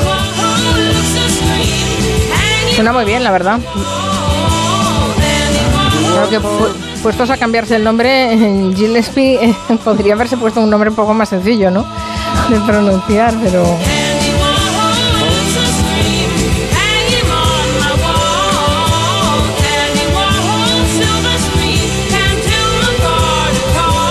Qué interesante. Por, bueno, cierto, dices que- por cierto, que según Marc Almond de Softcell, del grupo Softcell, eh, muy amigo de ella, dice que eh, Dana Gillespie tiene el mejor escote de Inglaterra. Y yo estoy con él, ¿eh? Ahí. ¿Cuánto sabes de rock and roll? Sobre todo de rock and roll, ¿no? Como acabo de demostrar en esa última afirmación. Bueno, artistas y locura, de eso nos va a hablar Noelia Danez y concretamente nos va a hablar de, de una, eh, de Kate Millett. ¿Por qué ella, Noelia? Bueno, mira, ha llamado mi atención un curso que empieza ahora en el mes de diciembre aquí en Madrid, en el Círculo de Bellas Artes, sobre mujeres artistas y locas. Eh, creo que lo han titulado algo así como Conversaciones sobre locura, violencia, visibilidad y buenos, y buenos tratos. Van a hablar de Camille Claudel, de Dora Maar, de Leonora Carrington y también de Kate Millett como artista, ¿no? en su faceta de teórica o de escritora. Bueno, yo tenía pendiente la lectura de un libro que se publicó en castellano en 2019, un libro autobiográfico de Kate Millett titulado Viaje al manicomio y claro, vino la pandemia y entonces yo decidí, creo que con buen criterio, posponer la lectura porque a lo mejor pues no era lo mejor en pleno confinamiento y demás y he decidido retomarla estos días pues porque ya veis también que estamos escuchando mucho hablar de salud mental, ¿no? Desde una perspectiva pues más de políticas públicas y de necesidad de intervenir, ¿no? En este, en este ámbito.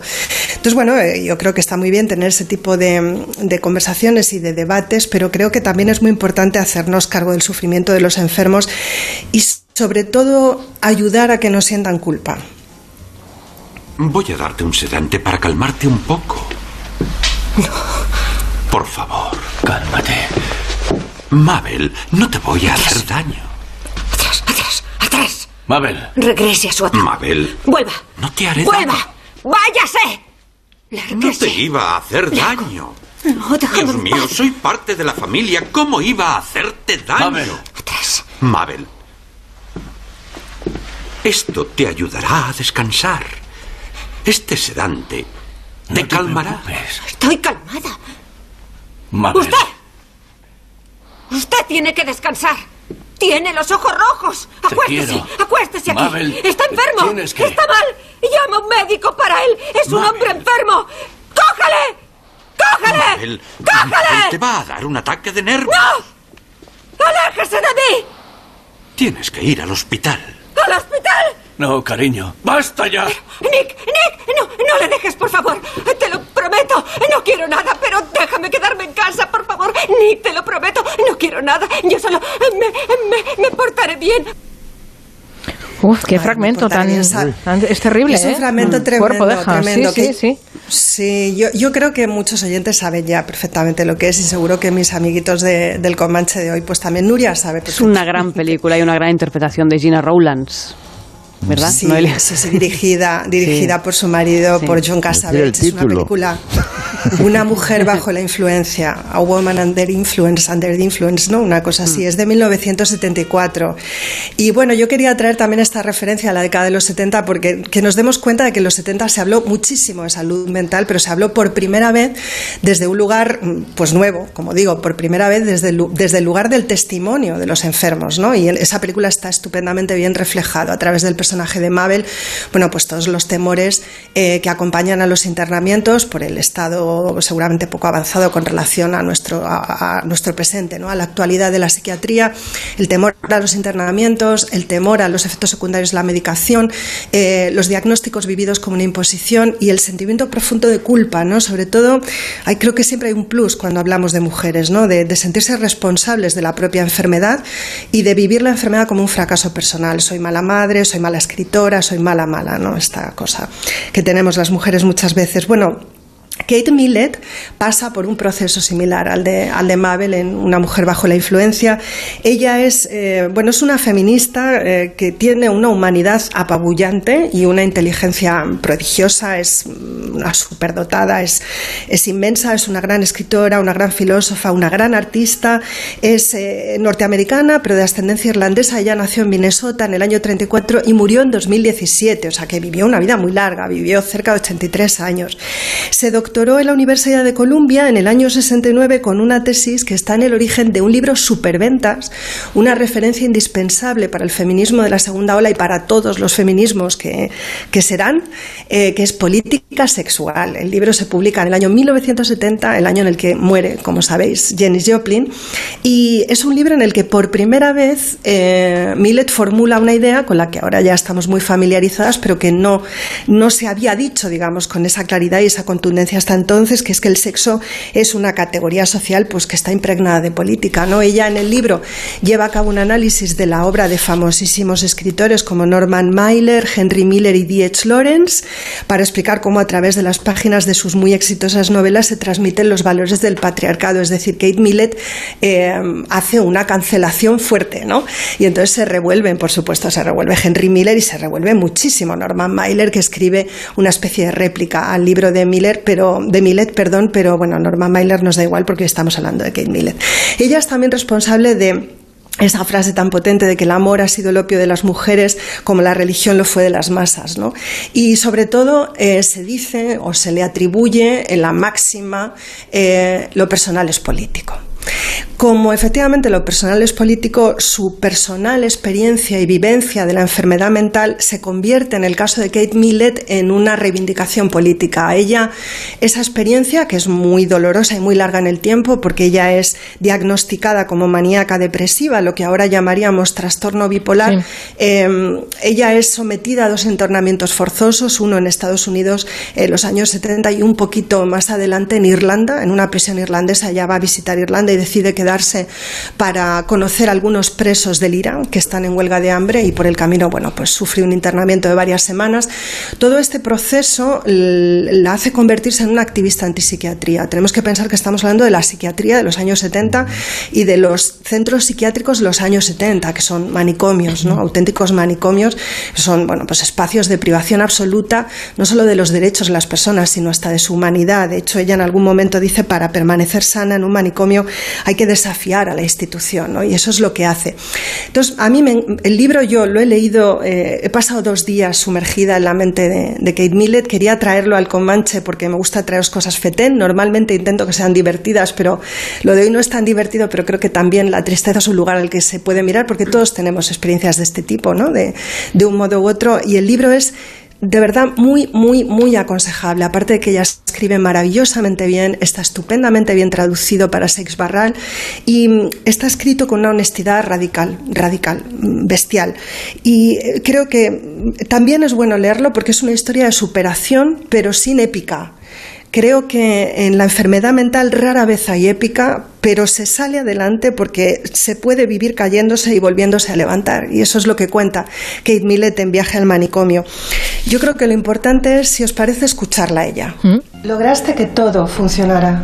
Llegaste a la ciudad sin nada, trabajaste duro, expusiste, estudiaste, escribiste, incluso te viste catapultada a la fama y ahora todo se ha desvanecido. Lo has tirado todo por la borda. Eso ha sido la locura. Lo que se dijo sobre Janis Joplin, que lo tiró todo por la borda sin ni siquiera enterarse de que lo hacía. Y te rechinan los dientes de remordimientos y cólera ante tu propia estupidez, porque eso es lo que es. Tenías el mejor matrimonio del mundo y lo has estropeado. Porque mujeres, tenías que amar también a mujeres. Y ahora mira, ellas ya no están. Menos mal que no vivirás para ver todo esto, porque van a aplastarte como un gusano. Las críticas a tu último libro serán una avalancha de invectivas. Lo has perdido todo.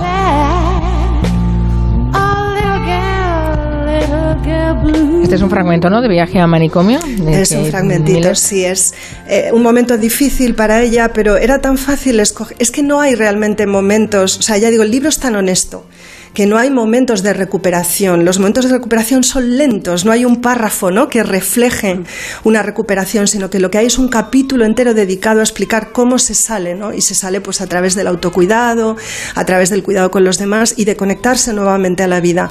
Pero me parece que siempre que hablamos de salud mental estamos esperando el momento de la recuperación y a veces también conviene detenerse un poquito en el momento del sufrimiento, porque es un aprendizaje también de escucha, ¿no? De escuchar a los demás cuando la están pasando mal, que no pasa nada, porque todos lo pasamos mal y los enfermos mentales también. Entonces, bueno, eh, teniendo en cuenta que hubo vidas que sí se truncaron y otras que siguieron adelante y que la de Millet está en el segundo caso, pues creo que en sí mismo ya es expresivo, ¿no? De, de por dónde se puede ir, ¿no? Por dónde se puede ir. Pues por el, el camino del trabajo, de la conexión con la familia, con los amigos, el cuidado, el cariño y la escucha.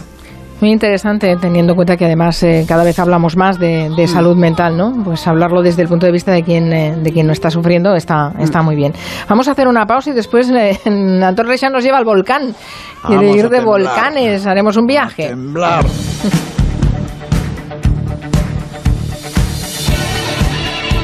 En Onda Cero, Julia en la Onda. Con Carmen Juan.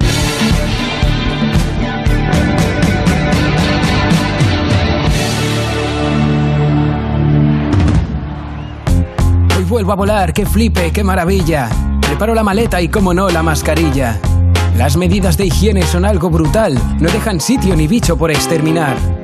El momento inmortalizo, despegamos, ahora sí y abandono mi piso. AENA, aeropuertos listos ya, sostenibles listos ya. Ministerio de Transportes, Movilidad y Agenda Urbana, Gobierno de España.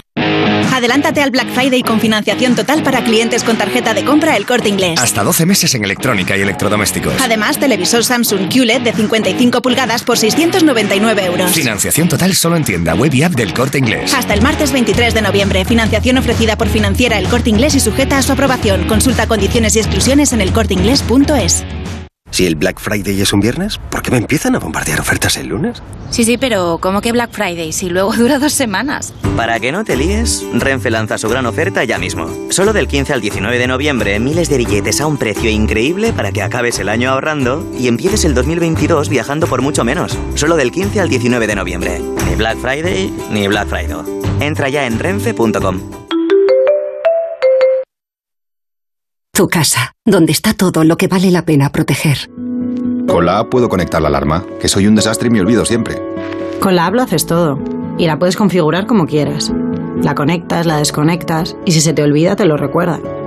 Puedes ver con las cámaras cualquier parte de la casa, incluso en alta resolución.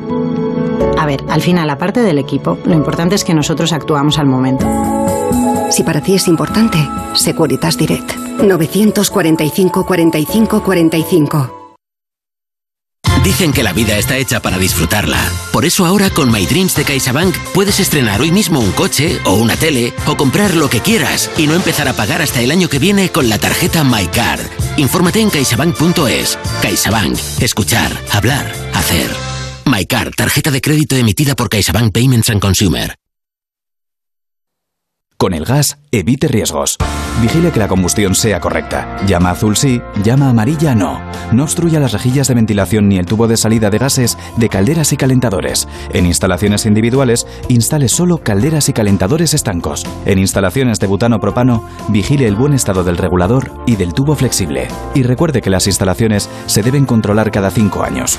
Por favor, utilice el gas con responsabilidad y seguridad. Comunidad de Madrid. La carne está increíble. ¿Dónde la has comprado? La pedí hoy por Amazon Fresh. ¿Y los tomates? Por Amazon Fresh. ¿Y el helado? Por Amazon Fresh. Tienes miles de productos a elegir en Amazon Fresh o en las tiendas Día y Mercado de la Paz en amazon.es. Tu pedido en el mismo día en la franja de dos horas que elijas. Solo para clientes Amazon Prime. Más información en amazon.es barra supermercado. Calcular la ruta más rápida hasta Gran Vía. 50 minutos por M30. ¿Tanto? Claro, ahorra tiempo utilizando la red de transporte público para llegar más rápido. Ah, y puedes calcular la ruta más eficiente con la app Madrid Mobility 360. Muévete en transporte público. Ayuntamiento de Madrid. ¿Conoces la relación entre cuidar de tu hogar y cuidar de ti? En Murprotec sabemos que cuando eliminamos las humedades de forma definitiva de tu hogar estamos cuidando de ti y de tu familia. Una vivienda libre de humedades es sana y segura.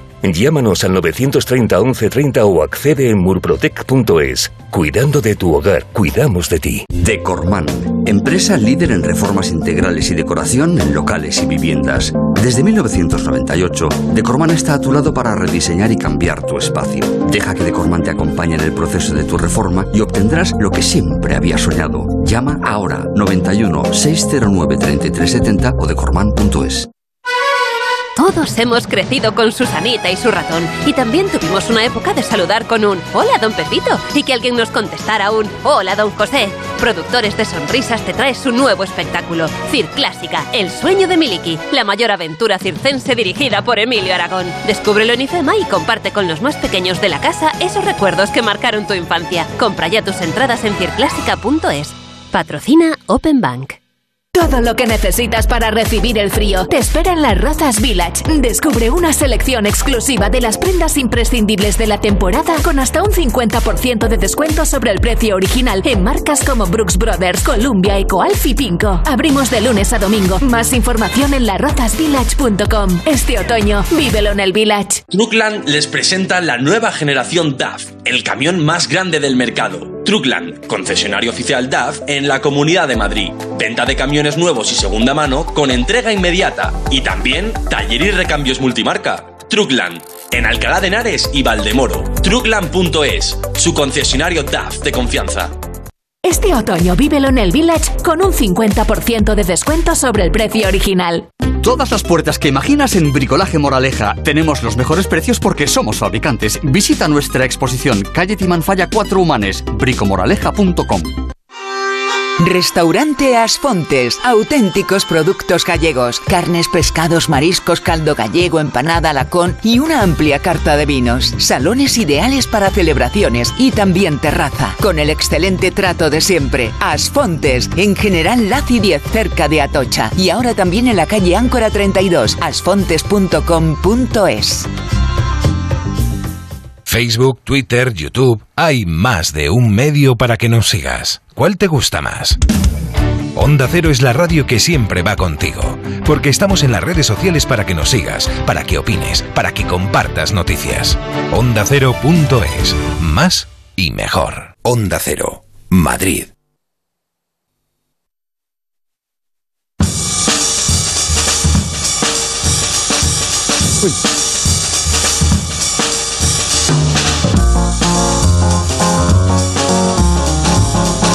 Llevamos 62 días de erupción volcánica en la isla de La Palma, el volcán de Cumbre Vieja, que eh, las hemos contado aquí, las seguimos contando, esas terribles consecuencias que genera para los habitantes de La Palma, pero que también ha despertado un gran interés. Es un espectáculo geológico fascinante, hipnótico incluso, y muchas personas estamos viendo que quieren verlo en directo sobre el terreno, ¿no?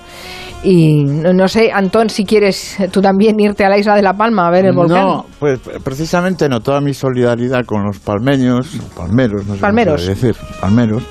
Pero bueno, la verdad es que me ha llamado especialmente la atención ese fenómeno del turismo volcánico sísmico, porque apare- aparejado a un volcán siempre hay unos temblores de tierra. Yo le tengo miedo atávico a los volcanes. Os hablo desde Galicia. En la última semana de octubre hubo unos movimientos, unos temblores de tierra en la, en la costa cantábrica, en Galicia, con epicentro en Viveiro, y un geólogo, eh, nos- un geólogo que se, que se llama Romaní, Vidal Romaní, nos advierte que se podrían producir tsunamis. No os digo el pánico que le tengo. Además tengo, tengo buenos amigos y buenas amigas en México, algunos, algunas sobreviviente al, al terremoto del 85 y es, y es terrible. Y luego es curioso como muchos mexicanos y mexicanas tienen en su teléfono una, una aplicación de alarma sísmica, ¿no? Bueno, los volcanes llevan aparejados eh, seísmos y eso es el peligro máximo que yo le- El tremor, que lo llaman, ¿no? el, el Mm. tremor que le llaman. Bueno, en los primeros días de, de que empezó la catástrofe en, en La Palma, la ministra de Turismo se le ocurrió decir, por quedar bien y por dar un consuelo, que bueno, que te- se iba a, a- a convertir en una gran atracción turística. Y bueno, la pusieron, le, le cayó la del pulpo, pero bueno, a poco tiempo, a poco tiempo los hechos le dieron, le dieron la razón y el, y el puente del 1 de noviembre hubo un verdadero overbooking, es decir, ya, ya había un mirador preparado a los que los autobuses llevaban a los, a los turistas, visitantes, y luego tam- también había otro problema que los que no iban a ese mirador iban por su cuenta y se producían atascos que no son muy aconsejables en este momento en la, en la isla. ¿no? Las declaraciones de los visitantes, bueno, no ocultaban un cierto dilema moral, es decir, cómo habían escogido ese morbo o curiosidad por, por, por ver ese fenómeno geológico de la lava que efectivamente llama, llama la atención. Pero dilema moral frente a la tragedia que están viviendo los, los isleños. Algunos eh, isleños hablan positivamente del fenómeno, agradecen, agradecen el, turismo, otros eh, maldicen el turismo porque se está produciendo un encarecimiento de los alquileres, muchos propietarios están dedicando sus propiedades a, alojamiento turístico y esto encarece los alquileres que tan necesarios son, son ahora. Y además de la encrucijada moral contrasta un dato que no estamos manejando, que no dan las estadísticas, pero cada uno de los habitantes de La Palma sabe siempre de alguien que ha decidido ya abandonar La Palma, o sea, que ha, que ha decidido ser un emigrante quizá, quizá a lo mejor de por vida, porque muchos recuerdan también las circunstancias, hubo una erupción también en 1949. el Teneguía, sí, famosa. Eh, yo no sé si por consuelo, por, bueno, por curiosidad, eh, les recomiendo a los de La Palma compararse y conocer la historia de la isla islandesa de Elfed. Elfed eh, en 1973 sufrió una erupción de su volcán, duró más de cinco meses, ¿eh? Había, vivían en aquel momento 5.500 habitantes y apenas ahora está volviendo a recuperar su población nativa, digamos, oriunda, pero bueno, es cierto que es una gran atracción turística. Repasando la historia de Elfed, de en Islandia es curioso cómo las ayudas eh, gubernamentales son del mismo tipo que se están aplicando aquí, con una gran diferencia que yo yo, yo, yo apoyaría, que es eh, los irlandeses durante años estuvieron pagando un, impuesto específico para recuperar la, isla de Elfed. Y probaron cosas durante, esa, durante esas erupciones que duraron cinco meses. Curioso que algún pirao hablaba de bombardear el volcán, pero lo que, lo que se hicieron en, en Islandia fue eh, desviar las, los torrentes de lava, desviarlos con, con, bombas de agua. Y obviamente no logran reducir la, la colada, pero sí logran evitar, por, por ejemplo, eh, eso les sirvió para, para salvar el para salvar el puerto, ¿no? Para salvar el puerto. Normalmente la recuperación bueno se hace a base de casas prefabricadas que ya están también previstas en, en la en la Palma. Y bueno, en todo caso esta isla de Islandia se, se la considera la, la, Pompeya moderna. Hay otro lugar de Islandia que en 1963 tuvo unas erupciones que duraron tres años, ¿eh? o sea que puede faltar mucho todavía para que para que se acaben los problemas en, en, La Palma. Y se llegó a formar una isla nueva, con todo, todo eso, no sé cómo tiene un nombre, muy, ¿cómo le llaman? Lo que se forma con la lava eh, sobre el mar, que es un territorio añadido, se formó una la isla. Fajana, la Fajana, la Fajana, La mm. Fajana, eso. Pues eso, eh, allí se formó la isla de Sursey.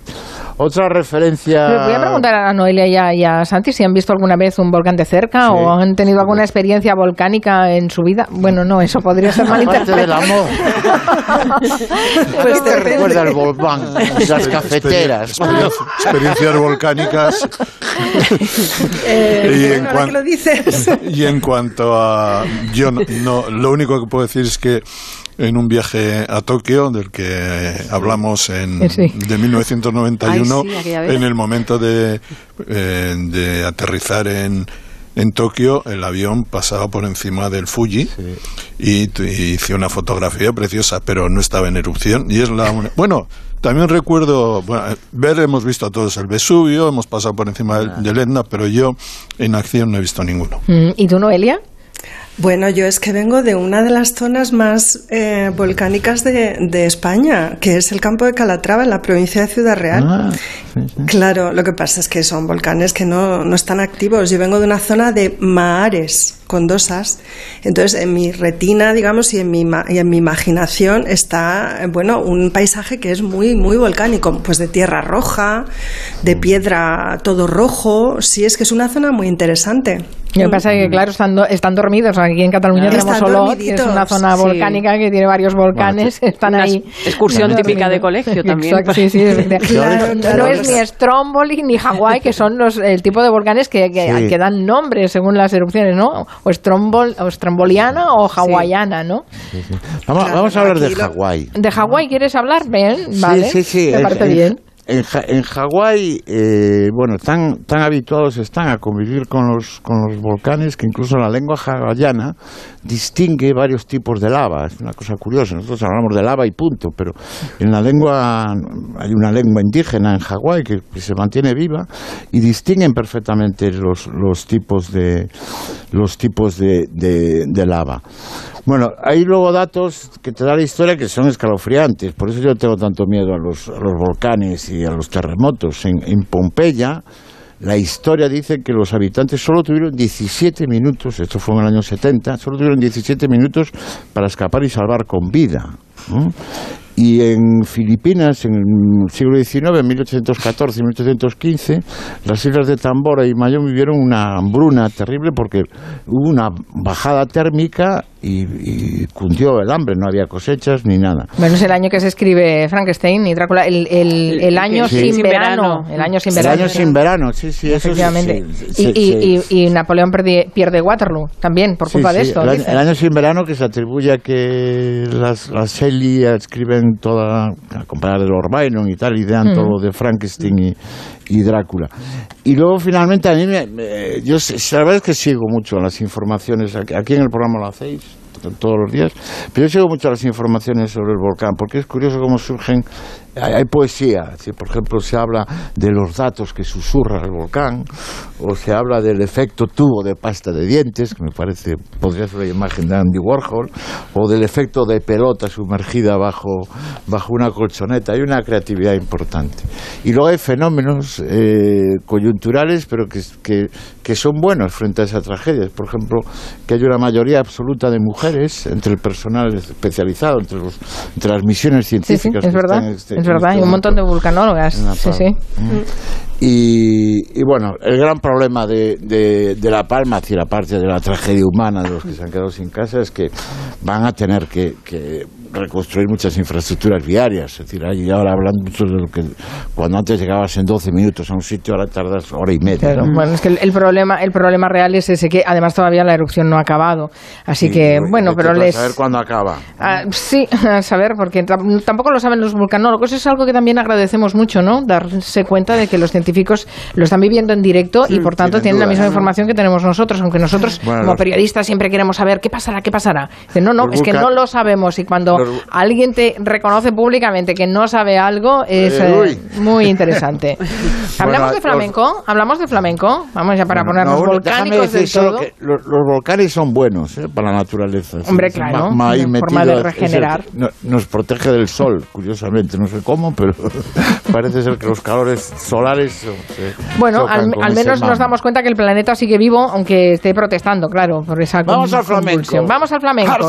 Hemos celebrado el Día Internacional del flamenco y queremos recomendar un documental que habla de flamenco y también de Sevilla. bueno. Juan Vargas Monge lo tenía muy claro, que el cante largo y el toque virtuoso convertían al cante hondo en folclore, que la dicción del cantaor convertida en locución de telediario mata el melisma, que el abuso del baile, alargado estéticamente hasta la extenuación de cualquier reloj, completa el horario político del teatro. A veces el flamenco es lo más bello y de repente la cosa más fea del mundo. ¿Mata el melisma? ¿He oído bien? ¿Melisma? He oído bien. No sabía yo. Y ahora estamos escuchando a Rosalía de fondo, casi nada, ¿eh?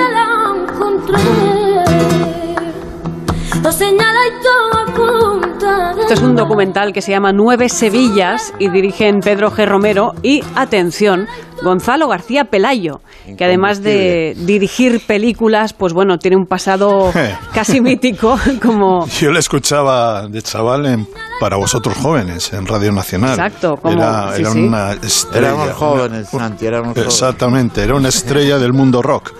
Exacto, como, como, bueno, claro, mm, con esos programas de radio, pero también, sobre todo, mucha gente lo conoció como productor musical, fue el fundador de Gong y es uno de los padres del rock andaluz. Sin ir más lejos, el lunes estuvimos escuchando a Smash, por ejemplo, eh, produjo a Triana, Gualberto, Lola Manuel, María Jiménez, o sea, es la, la historia de la música española.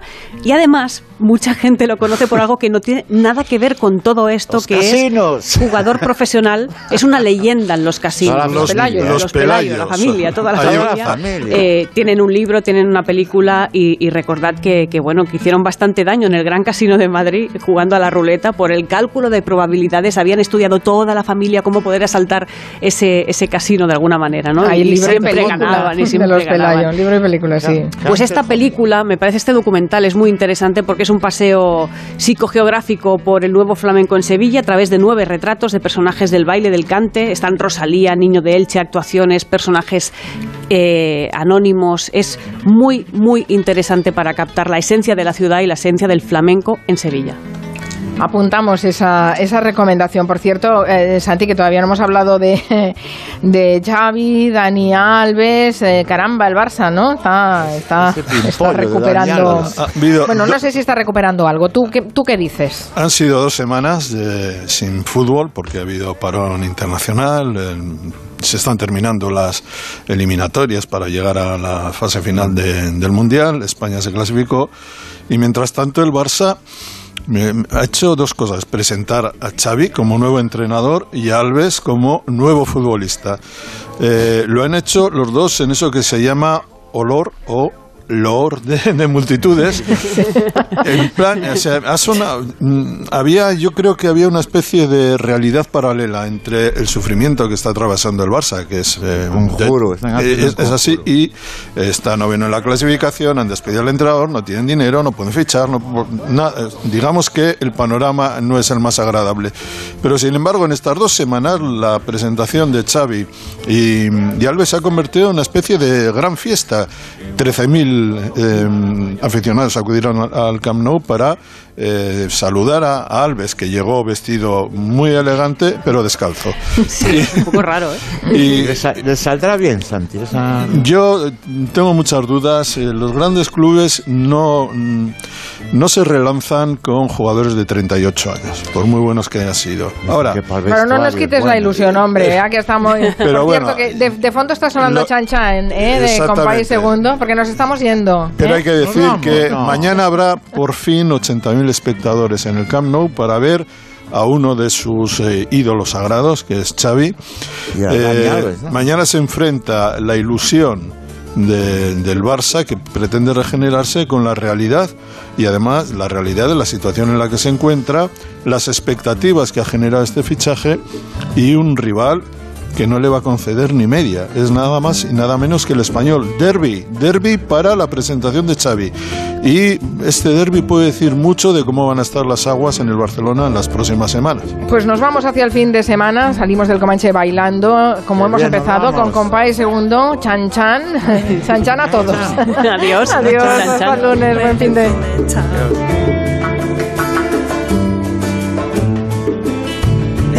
Cedro voy para Matané, llego a Puerto voy para Mayarí.